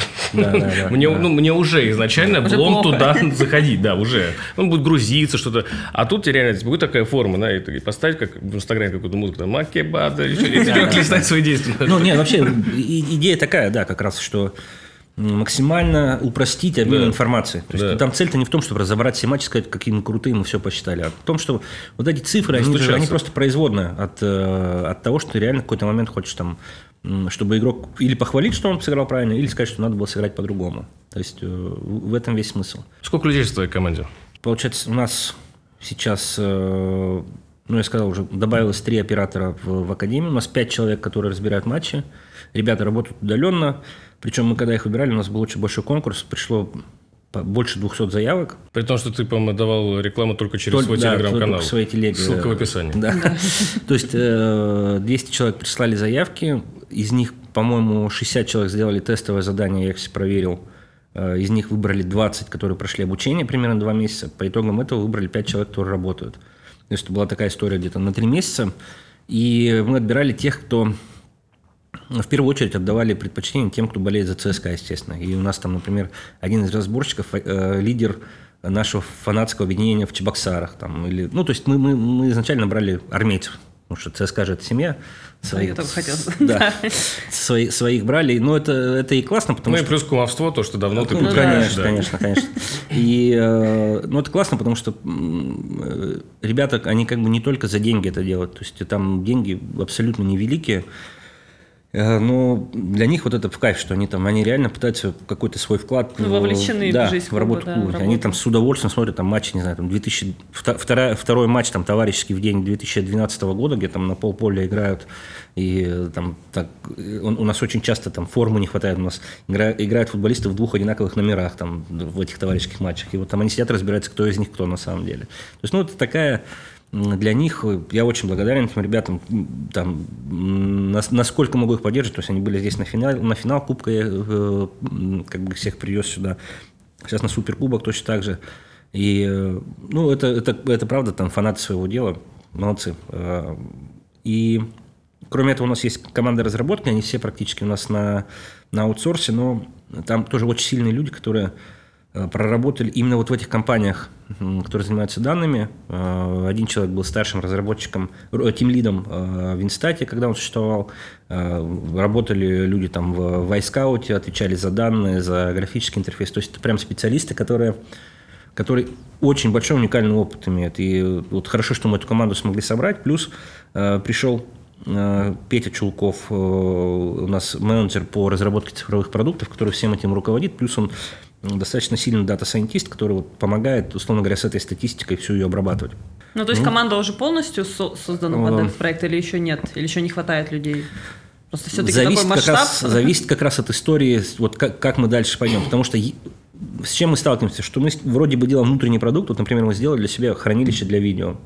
Я никогда в жизни не думал, что это может кому-то еще пригодиться. Ну, понятно, у нас просто получается такой продукт, который может быть кому-то интересен. Да, и внезапно на него начинают приходить запросы, там, уже на сегодня мы там, фактически мы его зарелизили там две недели назад, в такую финальную версию. У нас там за это время 25 запросов на то, что а, дайте нам попробовать, может мы купим и так далее. Мы вообще на это не закладывались, мы не, не думали о том, что выходить на рынок, но Говорит, Э, как блогеры модные. Я делала для себя, но вот если вы просите, Через мы пять, через да, пять через минут пять лет просто Женя будет инфо-цыганом. Да, да, да. И эта история может развернуться в зависимости от того, э, насколько дальше будет спрос. Мы, мы, естественно, мы не хотим продавать какие-то уникальные вещи, которые мы для себя делаем. Ну вот на, на- на какие-то инструменты, какое-то возможное сотрудничество там, с большой IT-компанией, э, от этого будет многое зависеть, как дальше будет проект развиваться. Потому что, по большому счету, проект у нас заложен до октября, именно вот на разработку инструментов. Понятно, что разбор, э, это у нас продолжается все дальше. Это Дальше- же процесс, как нас обучили. да, это уже процесс, абсолютно верно. Но там суть в том, что все зависит от, вот, от того, что сейчас будет э, с этими продуктами. Если будет действительно большой э, внешний спрос, как бы кто знает, может, может мы в следующем году хотя бы на одного игрока нам заработаем. Жень, ну вот, кстати говоря, ну продуктом. здесь вопрос в том, что мы должны просчитать, да, вот opportunity cost, как с одной стороны мы, может быть, э, если бы только у нас, то сколько мы за счет этого там получим на каком-то игроке, или мы получим больше, если мы всем это продадим, грубо говоря. Ну, тут, понимаешь, мы, мы делаем сейчас, э, мы делаем микрофоны, условно говоря. Мы не, мы не подкаст продаем кому-то, мы делаем да, микрофоны. да. Инструмент отдать другому клубу, для нас проблем в этом нет. Это... Ну, подожди, ну смотри, если, например, допустим, ну, гипотетически, футбольного клуба ЦСКА, профессионального футбольного клуба ЦСКА, есть вот единственный в мире аналитик Евгений Евгеньевич Шевелев. А у других клубов РПЛ нет. Это же пре- преимущество а, абсолютно, конечно. А если Евгений Евгеньевич обучил еще столько аналитиков, все клубы себе забрали, у ЦСКА больше этого преимущества нет. Э, С одной стороны, да, с другой стороны, есть, потому что... ну, сами что ты, их- ты обучили, их да. обучил, да. Да. Э, Поэтому, нет, это, это как раз такая Может вещь, что-то ну, не рассказывать до конца. Но они все равно появятся. Лучше контролировать этот процесс. Ну да. Кто, э, кто, кто чем будет пользоваться. Рано или поздно лю- любая дырка на рынке, она будет закрыта. И здесь мы к этому спокойно относимся. Э, Самое главное, опять же, вот самое важное во всей этой истории, там не увлечься именно там разработка ради разработки, данные ради данных. Это все делать с конкретной целью. Вот если мы хорошо, вот мы изучаем сейчас все команды Академии, да, э, эти отчеты в том числе там раз в неделю я делал какую-то общую выборку главному тренеру основной команды, что Валентинович, посмотрите, там в этом году такой-то игрок есть, в этом году такой-то, он, он прям сразу реагирует, так, давайте за этим последим, может, его вызовем там на, на сбор. Этот давайте там, может, его поговорим, чтобы его там из UFL 2 перевели там в дубль, чтобы за ним больше следить проще было. То есть это вот, вот- в этом главный результат, да, что если вдруг внезапно мы благодаря этим данным даже одного игрока получим в основу, это экономия там 3-5 миллионов евро условно говоря, что мы этого игрока не купили, а он пришел из академии. Ну вот, пожалуйста, вот финансовый результат этой работы. Ну, то есть, по большому счету, вы еще, можно сказать, работаете в связке с Дором Николаевичем Безугловым, да. потому что проект Безугловым там чуть другой, но все равно он про то, чтобы учитывались медицинские данные. И, когда, например, ну, и как раз эти данные все, они в да, рамках этого проекта да, потому что есть какой-то тренер, условно, там не увидит, э, не нравится ему этот парень, не знаю, бежит он не туда, а Безуглов смотрит, что он бежит вообще быстрее всех, то есть это уникальные данные, еще он биологически вообще младше еще всех на год, то есть какой потенциал, да, то есть таким образом игрок спасается. Да, это как бы одно, тоже в том числе э, одно из направлений. Там мы, в том числе у нас большая работа, вот то, что я говорил, портал данных, да, у нас с медиками совместная работа большая, там вплоть до того, что э, не знаю, там, хранить информацию а, и прогнозировать там, повреждения игроков, там, их, анализировать их э, физическую активность. Это, да, это отдельная большая непростая история. То есть, по большому счету, вот за счет вашей работы э, уменьшается фактор человеческий, где один тренер, ну, субъективизации, да, убирается, потому что там куда-то не нравится, а вы по-английски посмотрите, да, человек 15 кроссов делает э, за матч, с которых там 13 точных, да, условно. Ну, Или он... они могли бы быть точными, если бы был нападающий, умел играть головой. То есть вы это можете все понять тут. Ну, не то чтобы убирается, все равно как бы ЦСКА это люди, любой коллектив это люди, но вот эти факты, э, которые мы собираем, мы же собираем факты, да. какую-то объективную реальность, они, да, они помогают. Ты фактов, мы, мы помним. Да, да. да. То есть они, они, да, они, конечно, помогают в целом.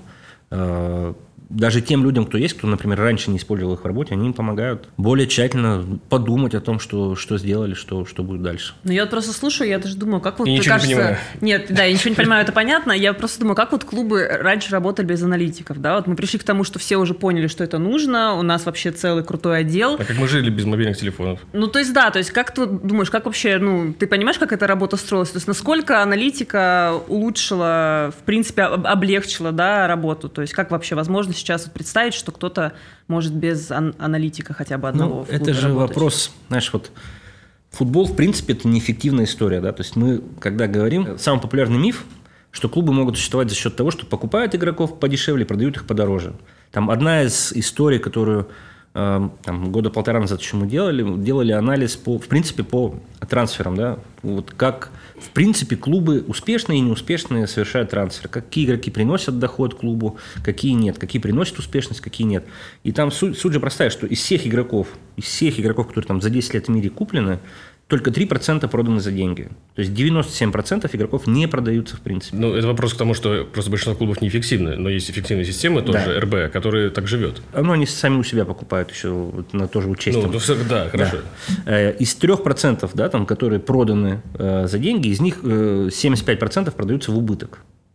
То есть мы понимаем, что вот из 100% футболистов, которые есть, там четверть, меньше процентов продаются в прибыль, 99% продаются с убытком или, или не продаются вообще. И это одна история. Вторая история, там делали, опять же, оценку эффективности э, игроков. Понятно, что самая эффективная история – это игроки, которые воспитаны внутри клуба. Ну, не надо быть гением, чтобы это понять, ну, просто получили данные, которые это подтвердили, что если есть возможность инвестировать, условно говоря, в академию – то лучше инвестировать в академию, чем в покупку какого-то там молодого латиноамериканца. Ну, это просто вот у нас пример, да? Это очевидно всем, но это не делает никто. Да, ну потому что вот у нас самый эффективный игрок на протяжении 20 лет э, в ЦСКА, который принес клубу наибольшее количество денег, это... Головин? Чалов, Игорь Да, потому что с учетом и тех его игр, которые он сыграл в Еврокубках, с учетом того, там, какую историю команда заработала, капитализация клуба повышается. Ну да, не просто купил-продал, а сколько денег было заработано. Да, я когда, я, когда, я когда эту таблицу далее, посчитал там с результатами. Да. А как ты все эти коэффициенты проставил? Ну, ну, ну мы, я брал там, например, деньги, которые клуб заработал в Еврокубках. Это же история, она открытая. Ну как? Да, ну, ты, ты, не можешь, ты, ты не можешь все 30 я, миллионов я, одной еврокомпании поставить Акинфееву. Естественно, нет. Ты смотришь э, вот, конкретный результат конкретного матча. Игрок сыграл столько-то минут, он получил там, э, он сделал такие-то, такие-то действия. Все, там, извини, там, да, там, я, я с математиком как бы, разговариваю, да, я, там, там, все, там, я на всякий случай уточнил. Там все как бы сложно, да. но даже с учетом того, что Игорь Владимирович э, периодически Просто пропускал поверь. голы в Лиге Чемпионов, но тем не менее, там, это самый эффективный игрок, которого ЦСКА не покупал. Да. А, и э, в целом там все трансферы, э, которым, там отдельная история про то, как эффективнее э, инвестировать. Это брать одного игрока за 30 миллионов, трех игроков за 10 или 10 игроков за 3. То есть, естественно, что как ни крути, 10 игроков за 3 это выгоднее, чем э, 3 игрока за 10. Потому что в этом случае любой из этих трех... Но мы уже брали трех ну, игроков это, за 10 два года я назад. Только, я только хотел сказать, что это фиктивная история, ничего общего с реальностью, не имеющая совпадения случайное. Да, но суть в том, что 10 игроков за 3 или 20 игроков за полтора, у тебя просто меньшая вероятность того, что ты деньги потеряешь. Что, скорее всего, с какой-то вероятностью один игрок вырастет и перекроет убыток от всех остальных. И можно заметить, что у нас, например, за последние там два с половиной года, да, у нас таких трансферов больше нет. Ну, конечно, Николаевич теперь вместо да. не дают. И дело не только в том, что как бы у нас там, может быть, нам бы и выделили там столько денег, возможно, когда-то клубу там за счет чего-то, но вопрос в том, что так просто ну, менее эффективно. Надо, надо средний чек на футболиста размывать, чтобы как бы да. общий риск снижать. И там это тоже одна из историй, э, которая вот это, это как но, раз как, есть. Но это, это применимо раз, к нам именно, да. потому ну, что ну, большие клубы действуют все-таки по-другому. У них точечные за большие деньги. Да, да, точ, это, это абсолютно другая селекция. Конечно. Это, это причем мы неоднократно обсуждали, что э, типа, как-то раз был, было такое предложение, что там во времена до, до нашей эры, что а давайте там съездим в Англию, посмотрим, как у них идет селекция. Говорю, ребят, там другая абсолютная история. Она ну, нам да. не подходит. Мы там не надо будем... сравнить просто, кто лучше строит свою команду, Бапе да, или Холланд. Да, ну, да, да. То есть бы. это абсолютно другая история. Мы, мы не покупаем игроков за 20 миллионов, да. за 30. Это, нам, нам эта история просто не подойдет. Хотя, кстати говоря, сейчас в АПЛ появились клубы тоже. Брентфорд э, в первую очередь. Да, но там все и равно... Брайтон да, тоже ну, в первую, да. Это приводит к тому, что многих игроков, которых мы находим по статистике, то есть у нас игрок появляется либо от скаутов, либо по стате, сама фамилия да, появляется. И очень многие из этих игроков, которых мы по стате нашли, они начинаем по ним узнавать, они уже вот угу. под этими клубами. Угу. Вот как кем-то из этих э, э, цифровых клубов, которые, которые их ведут. И в этом плане конкуренция стала чуть сложнее, что там, я не знаю, что там года полтора-два назад было чуть проще. Там что ты находишь игрока, по стати он подходит, к нему нет никакого интереса, вроде бы можно работать. Сейчас уже с этим сложнее. Вот появилось там 4-5 игроков на рынке, которые этих игроков быстро, быстро разбирают. Поэтому мы вынуждены делать свою статистику. Ну, вы же, ну да, получить конкурентное преимущество, но в направлении селекции мы так не получим. Или получим? Вы хотите... Нет, мы то же самое, мы разбираем точно так же. То есть сейчас все игроки, которые вот даже там, сейчас рассматриваются на, на вход в ЦСКА, они все там, мы там 5-10 матчей этого игрока разбираем по статистики Окей, то есть смотрим. Сейчас в мире там кто лидер? Ну, InStat, Wyscout, да? У нас их больше нет, но Нету, в мире да. они есть. Ну, Инстат тоже, он закрылся пару дней назад. Э, получается, ну, там, там лучше, лучшая стат-компания в мире StatsBomb. StatsBomb, все, лучше, да, да, StatsBomb. Вот, допустим, сейчас там Ливерпуль на Статсбомбе сидит, и там кого-то, и вот смотрит, что вот там кто-то хороший или кто-то не очень. А мы сидим на нашей программе, разработанной Евгением Евгеньевичем, и она более, может быть, в каких-то инструментах объективнее статсбомбы, и таким образом мы скажем, а, вы отказались, так он-то вот не учли, да? Ну да, да, как ага. раз смысл в этом, что э, вот как раз одна из задач наша – это вот поменять э, сами данные, на которых мы основываемся. То есть мы не просто считаем, сколько он сделал хороших передач, а мы хотим понять, он, почему он сделал их столько. Потому что он всегда хорошие решения выбирал, и потому что он всегда открыт. То есть просто данные, чтобы другие были. Это сложная история, она не, ну, не очень простая, но вот как раз, да, цель такая, чтобы Я... у нас были абсолютно другие данные. Ты же, наверное, фанат фильма «Манибол», да? Ну, не то, что фанат, но да, да. понятно, что это... Скажем для подкаста, что да. Да, я фанат этого фильма, да. Вот. Я просто тоже в свое время, как любой адекватный человек, играл в футбол-менеджер, был фанатом угу. фильма «Манибол». А, и потом я стал думать, собственно, а почему бы да, не сделать то же самое. И я тоже много всяких статей на тему прочитал. Идея в том, что тот вид спорта, он очень статичный, да. а, и а иди просчитаю все эти движения и возможности, то, что озвучил. И кто первый это сделает, да. тот получит мега преимущество. Да, вопрос в этом, что как бы вот именно есть виды спорта, которых просто действий меньше.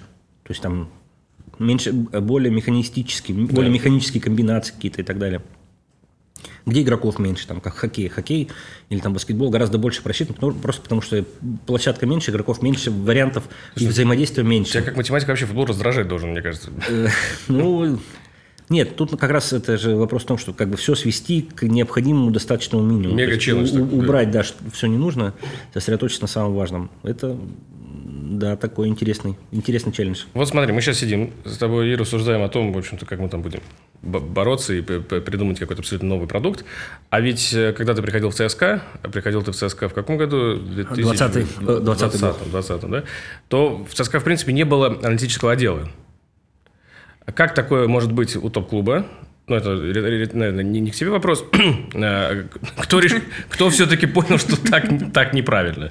Как ты пришел ЦСКА, скажи просто.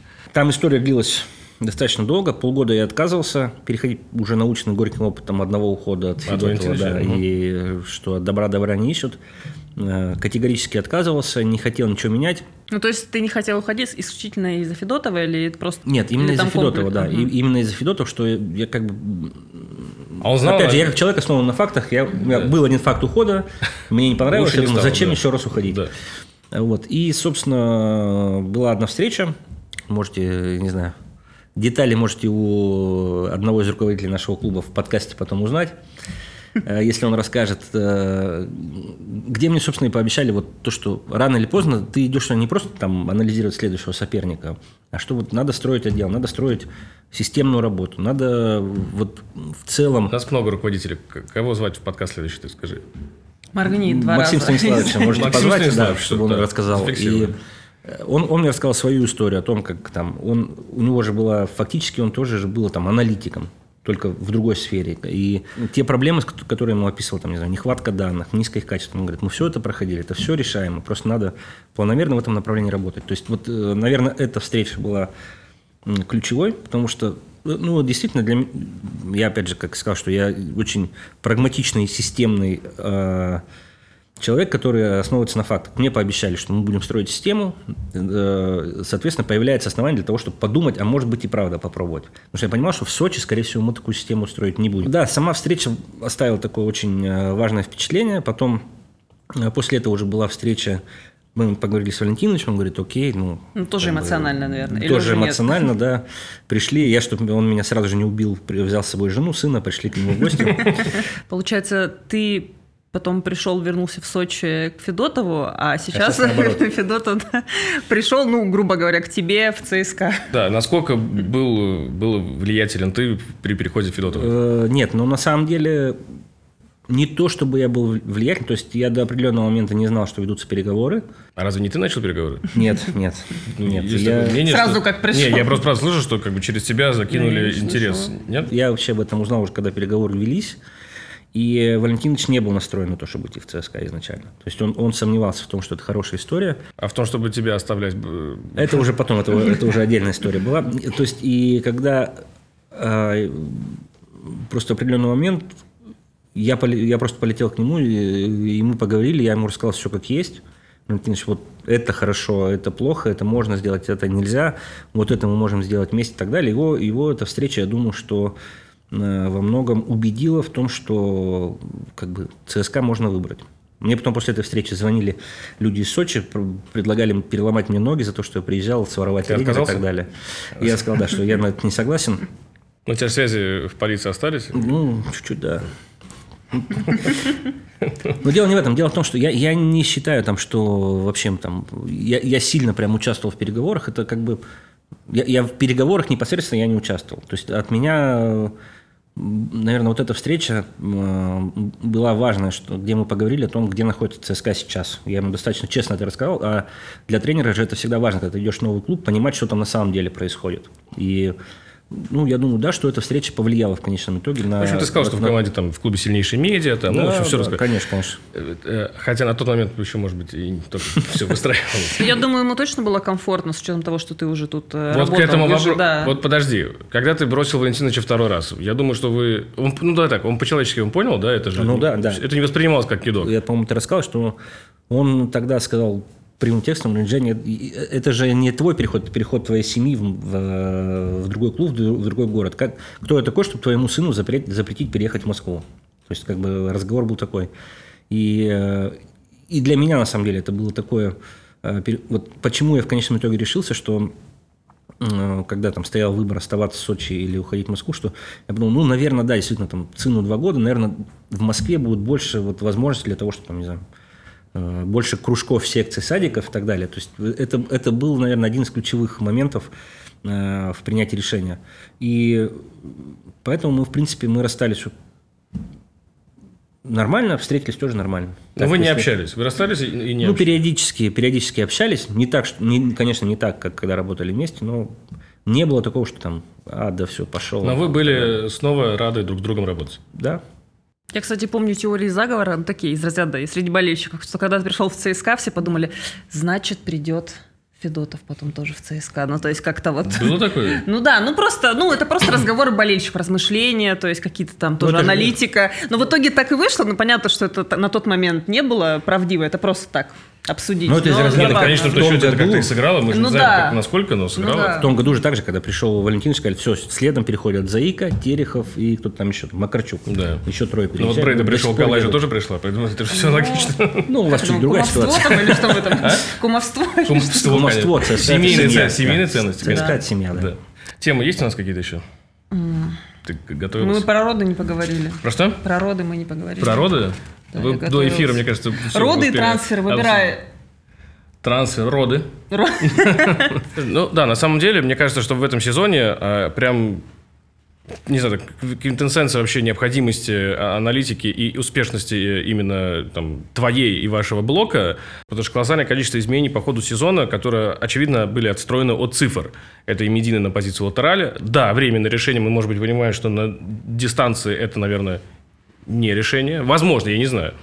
А, Это, значит, Мойзес, это Баха, а, Обликов, э, Чалов на позицию инсайда, недооценено многими, и выход Заболотного, и там при Заболотном была статистика, там, какой-то момент, 11 матчей, 10 побед, из которых там а- а- одна ничья была только, это, собственно, с Локомотивом упущенная в конце, должна была быть победой. То есть, вот и обыватели, они не понимают, а почему так? А почему Чалов, столько забивает, его надо ставить глубже? Но Чалов продолжил забивать глубже. То есть, объясни, короче, как, как вы пришли к этому? И чем это круто? Ну, дело в том, что э, по большому счету вот эти позиции, на которых играют Ваня и Федя, позиции инсайда, это на самом деле позиции нападающих, просто чуть оттянутых э, от центра и вглубь. То есть чего мы этим добиваемся? Что они чуть уходят от центральных защитников, которые могут их там перекусить, переломать и так далее. Чуть больше дать им свободы, больше времени на, эм, на принятие решений и так далее. При этом нападающий в этой схеме, там 3-4-3, он выполняет гораздо больш- больше объем действий в прессинге, гораздо больше. То есть он играет по опорному, он очень много передвигается и так далее. Ему приходится очень много бороться там за длинные верховые мячи. Возвращаясь э, к вопросу там, о длинных передачах от Игоря Владимировича Кенфеева. И э, в целом здесь нападающий, он такой более структурирующее, что ли, звено, которое вот он, вот он должен быть здесь и ни- нигде иначе. Он должен как бы связывать игру всей команды, потому что через него там можно выйти, отключаться, еще что-то. А инсайды – это игроки, у которых больше свободы, они могут сами придумать, они могут вд- вдвоем оказаться на одном фланге, вдвоем оказаться выше нападающего, там, как играть через два в принципе, ты описываешь то, что... Ну, про- Чалова описываешь. Да, да. То есть и Феде в этой ситуации ему играть проще, Да. чем, э, чем вот э, центрального нападающего. То есть Чтобы он, он фактически, точка, да, да. да, он фактически такой нападающий в оттяжке. То есть это как история, там, типа, почему бы не играть в два нападающих? Ну вот мы играем в три нападающих по факту. Это с одной стороны, но это на самом деле уже объяснение следствий, как, как это обычно бывает постфактум. Но да, то есть здесь у Феди больше, эм, больше свободы. А с другой стороны, э, когда Медина ушел на позицию латераля, э, э, это же на самом деле там высвободило э, позицию левого, левого инсайда впереди. И когда Караскаль сел на лавку, у нас этого инсайда и не было. Нам надо было выбирать либо там Федя нападающий, а слева, ну, кто-то, непонятно кто. И э, либо Федя инсайд, а Заболот нападающий. Ну, это, кстати, это, это, кстати, было там решение полностью почти Валентинович, что он, можно сказать, был генератором этой идеи, и он ее продвигал э, в тренерском штабе, что давайте вот так попробуем играть. И А очень, ты, очень зашло. а ты с цифрами Да, знаешь, ну, что делать? конечно, конечно, мы это в том числе там и цифрами э, пытались подтвердить или опровергнуть. Опровержения не нашлось, поэтому решили пробовать. Мгм. Э, Поэтому как бы второй, второй, э, второй фактор этого решения, это как раз опять-таки, что у нас ну, игроков иногда не хватает, их приходится вот натягивать на, на имеющуюся схему, как-то расставлять. Хорошо, что получилось так. Ну, все лучшие решения, они от изначального да, Да, не- да. необходимости. В, в момент панических атак А происходит. можно вот такой, может быть, обывательский вопрос? А как сами игроки относятся к смене позиции? То есть все абсолютно гибкие, они с пониманием относятся? Или для Нет. кого-то это как бы... Ну, нет. Нет, Все ну, люди разные. Нет, ну я без фамилии, понятно. Ну, просто я к тому, что как вот они к этому подходят. Подходят? Не, ну для всех по-разному. Понятно, что там э, Мойсес не очень хотел играть левого центрального защитника. Он всем пытался доказать, что я э, левый латераль. Это там до зимних сборов продолжалось, но потом вроде он успокоился там. А у, у Вани, для Вани наоборот это плюс. Он на эту... Он, э, на эту позицию он всегда хотел. Он всю жизнь шел да, к ней, да. да. Он до, практически добился своего. Э, Для Феди понятно, что, с одной стороны, для него это было небольшим там, культурным шоком, несмотря на то, что там, в прошлом году уже пробовали его ставить. Вот мне кажется, мне кажется, со времен Алексея Владимировича для него и такая страх, Ну да. фантомной боли. Ну, та- там суть в том, что там была просто чуть другая схема. Там было 4-5-1, где он прям играл, э, можно сказать, полузащитника, который там больше играет в обороне и так далее. Здесь у него он более свободная роль, поэтому Федя тоже чуть-чуть, наверное, поворчал и привык к этой схеме.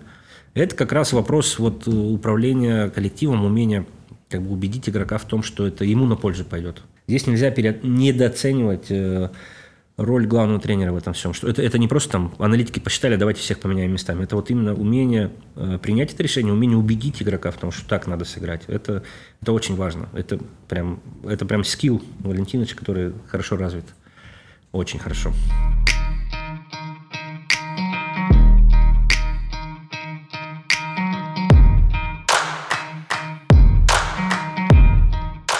Значит, мы говорили о том, что создается свой отдел, и, и мы впереди планеты всей. Но если вернуться на Землю, на планету, а, то для тебя, наверное, все-таки ну, кто-то является каким-то бенчмарком, ориентиром. вот. Нет, нет, Нет, такого нет, человека говоря, или нет. отдела, или вот. Это, э, как, как говорится, учитесь у всех, не подражайте никому. Чуть-чуть гуманитарного всплыло. Нет, ну ты все время вот выписывал как литературу, э, да? Или ты уже все впитал, и дальше ты пошел э, Да нет, анализировать? ну это знаешь, это, Да. при- это в принципе как э, вся, вся вот эта литература, а, там аналитики, которые пишут СМИ и прочее, это как бизнес-книги, да, типа верьте в себя, все получится, надо становиться лучше каждый день и там использовать пространство между линиями и забивать. Ну, Да. как бы, окей, ну, читаешь, один раз там в 100 статьях тебе попадется какая-то идея, которую, ну да, можно подумать, как это сделать. Поэтому прям сказать такое, что кто-то вот э, там звезда, на которую ориентируешься, нет, ну, наверное, такого нет. Были там учителя, которые учили, то есть, опять же, вот Юрий Анатольевич Красножан, это человек, который там научил меня, в принципе, тому, э, каким должен быть футбольный аналитик в тренерском штабе, что от него хочет главный тренер там, и так далее. Это, наверное, э, вот та часть, где мне задавались требования к работе. А у Валентиновича, э, я помню, там прекрасно у нас была беседа, когда я только пришел в Оренбург.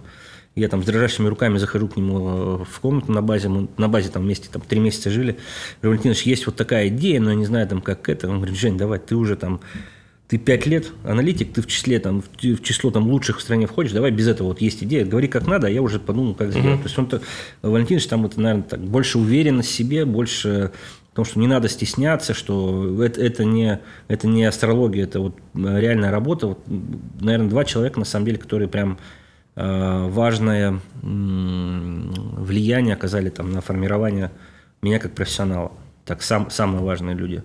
Поэтому я не могу сказать, что там, Ну и Олег Петрович Фоменко. ну, естественно. Олег Но я Петрович, думаю, что сейчас для многих э, аналитиков и тех, кто хочет им стать, я думаю, что ты являешься ориентиром. Ну, Ну, я, я думаю, раз в да. три года даю интервью, поэтому да. Ну, а как ты думаешь, проще все-таки, когда есть какой-то ориентир, или лучше вот самому Нет, себя слепить? Нет, ну это по-другому сформулируем. Как, им, как, как стать аналитиком, да, и вот на практике. Вот, как можно тебе написать где-то, или вот, э, или как-то следить за тобой. или- Слушай, ну это на самом деле очень больной вопрос, потому что я эту тему поднимаю там уже последние 4 года, что у нас нет системы обучения аналитики в стране, ее нет. И э, фактически ну, это, невозможный процесс, который может только случайным образом как-то сложиться. Вот Какие-то курсы же сейчас появляются, Ну, курсы есть, но это курсы по...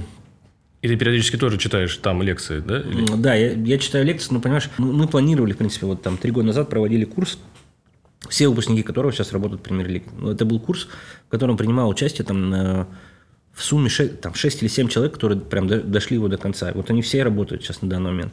Суть в том, это выглядело следующим образом. Это месяц адской работы, адской, то есть там занятия раз в три дня. За три дня им нужно подготовить, то есть они работают фактически как э, нормальный аналитик в команде. То есть за три дня надо подготовить теорию там, по своей команде, теорию по сопернику и так далее. И ты вот э, с языком на плече приходишь на следующее занятие и дают еще столько же. То есть там на самом деле это гонки на выживаемость, кто доживет до конца. И э, вот кто дожил, практически все работают, потому что это, это в первую очередь проверка на адекватность, меняемость, терпеливость. Там, три, три основных качества угу. аналитика. Это раз момент. Второй момент. Да, можно попробовать э, зайти с другой стороны. То есть это я рассказываю историю видеоанализа. И, в принципе, я думаю, эти курсы, они рано или поздно будут повторяться, там, э, и люди могут через это прийти. Плюс, вот, например, то же самое, у нас сейчас работают аналитики, которые вот, э, разбирают матчи, uh-huh. и мы с ними тем же самым занимаемся. То есть, кроме того, что они разбирают матчи, я им говорю, ребята, вот, давайте попробуем, вы сделаете сами теорию там, по такому-то игроку, по такому-то матчу, давайте будете учиться, вдруг там через полгода скажут, нам нужен еще один аналитик в дубль, там, или вдруг скажут, ну, нам нужен аналитик в академию. Вы будете готовы к тому, чтобы работать. Ну, или я больше скажу, что мы, на самом деле мне раз в неделю, раз в две недели, вот сейчас э, летом поступают звонки из разных клубов РПЛ, где ищут аналитиков, я говорю, на рынке ну, там полтора землекопа, никого нет. Ну, это реально так есть. Это либо кого-то из другого клуба выдергивать, либо, ну... Но у нас медиа то же самое.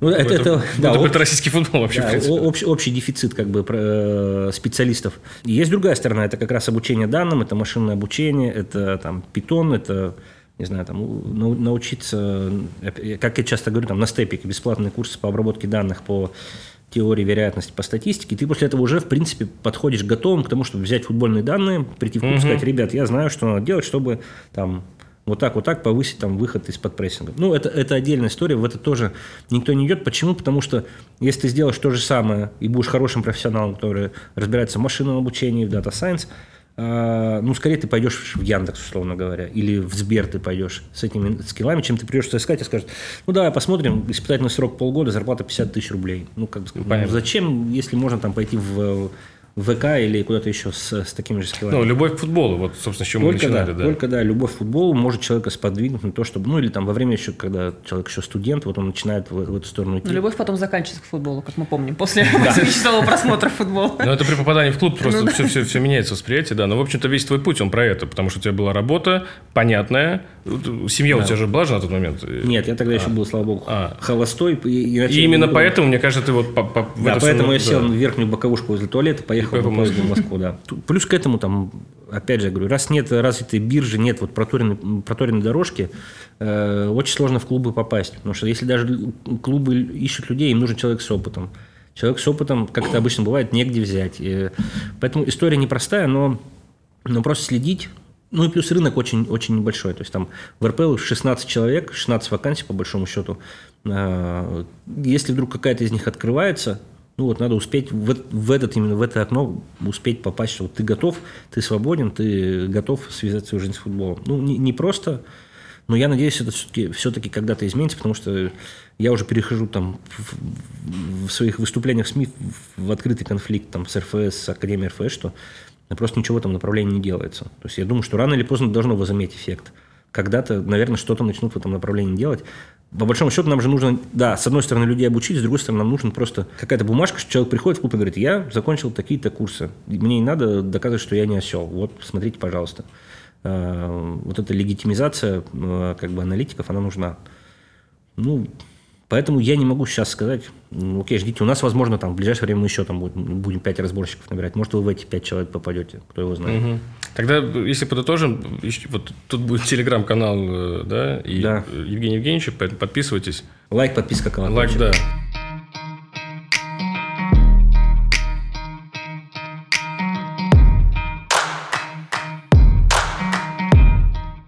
Жень, э, что мы разыграем в качестве э, подарка? Ты же что-то принес? И это не чашка или, или пока не принес? Я пока не принес, пока но мы разыграем перчатку с правой руки Игоря Владимировича Акинфеева, которого он отбил пенальти в суперкубке в финале, суперфинале Кубка России.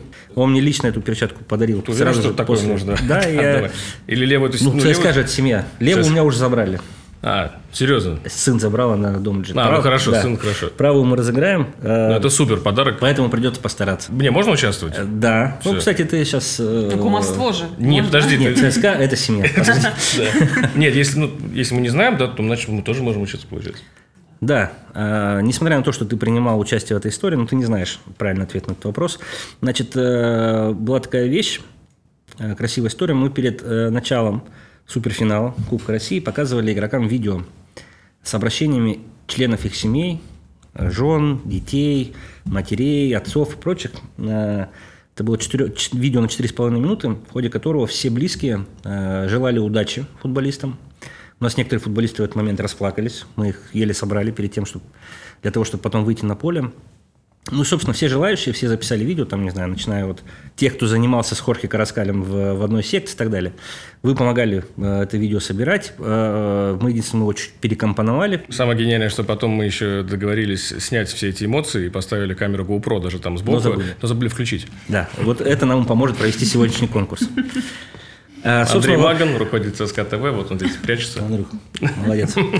Э, собственно, вопрос такой. Надо назвать, э, кто говорил первое слово в этом ролике и кто говорил последнее слово в этом ролике из членов семей наших футболистов. Это один человек или... Нет, это два, два разных человека. То есть кто-то начинал этот ролик, кто-то его закончил. Надо просто попытаться логически догадаться, кто это был. Как угу. вопрос от телезрителя Евгения из Нижнего Тагила. Друзья, ну... Задача со звездочкой, мне кажется. Но я думаю, что справится. Ну, тут и приз э, с, ну, конечно, да. с пятью звездочками, да. Пятью, да. Так что вот, ну и, соответственно, если у нас все пройдет удачно, ну, я думаю, попробуем это видео потом тоже когда-нибудь выложить, если нам футболисты разрешат поделиться этими эмоциями. Вот, у меня все. Жень, спасибо тебе большое. Мы, в принципе, даже спасибо не, большое, не смеем тебя больше задерживать. Ну, Ксюша понимает, почему. Пошел тебя... дольше футбол смотреть. Нет, я думал, к жене надо, жена... Вот-вот. Про роды так и не поговорили, но ладно. Это тема следующего подкаста. Роды с ЦСКА. Оставляйте семье. Да, подписывайтесь на канал. Евгений Евгеньевич потрясающий собеседник, замечательный аналитик. Спасибо тебе большое, что ты с нами. Открыл, так сказать, новый наш сезон подкастов. Мы не объявляли о том, что первый завершился, но пауза была такая большая, поэтому сделаем вид, что это был просто первый сезон. Да, да. А, вот, ну и по большому счету ты ведь э, задачу-то перед нами серьезно поставил. Мы же по пообещали, что мы пригласим Максима Станиславовича, получается. Ну, вот смотрите, там как по вашему будущему в клубе будем принимать решение. Да. Если не пригласите, то все. Понимаем. Все, друзья, спасибо. Пишите, да, кто видео начал, кто видео закончил, и выигрывайте перчатку. Всем удачи. Правую, да? А он же, а, он правый Правый, правой рукой он отбил, да. Вау. Вот так.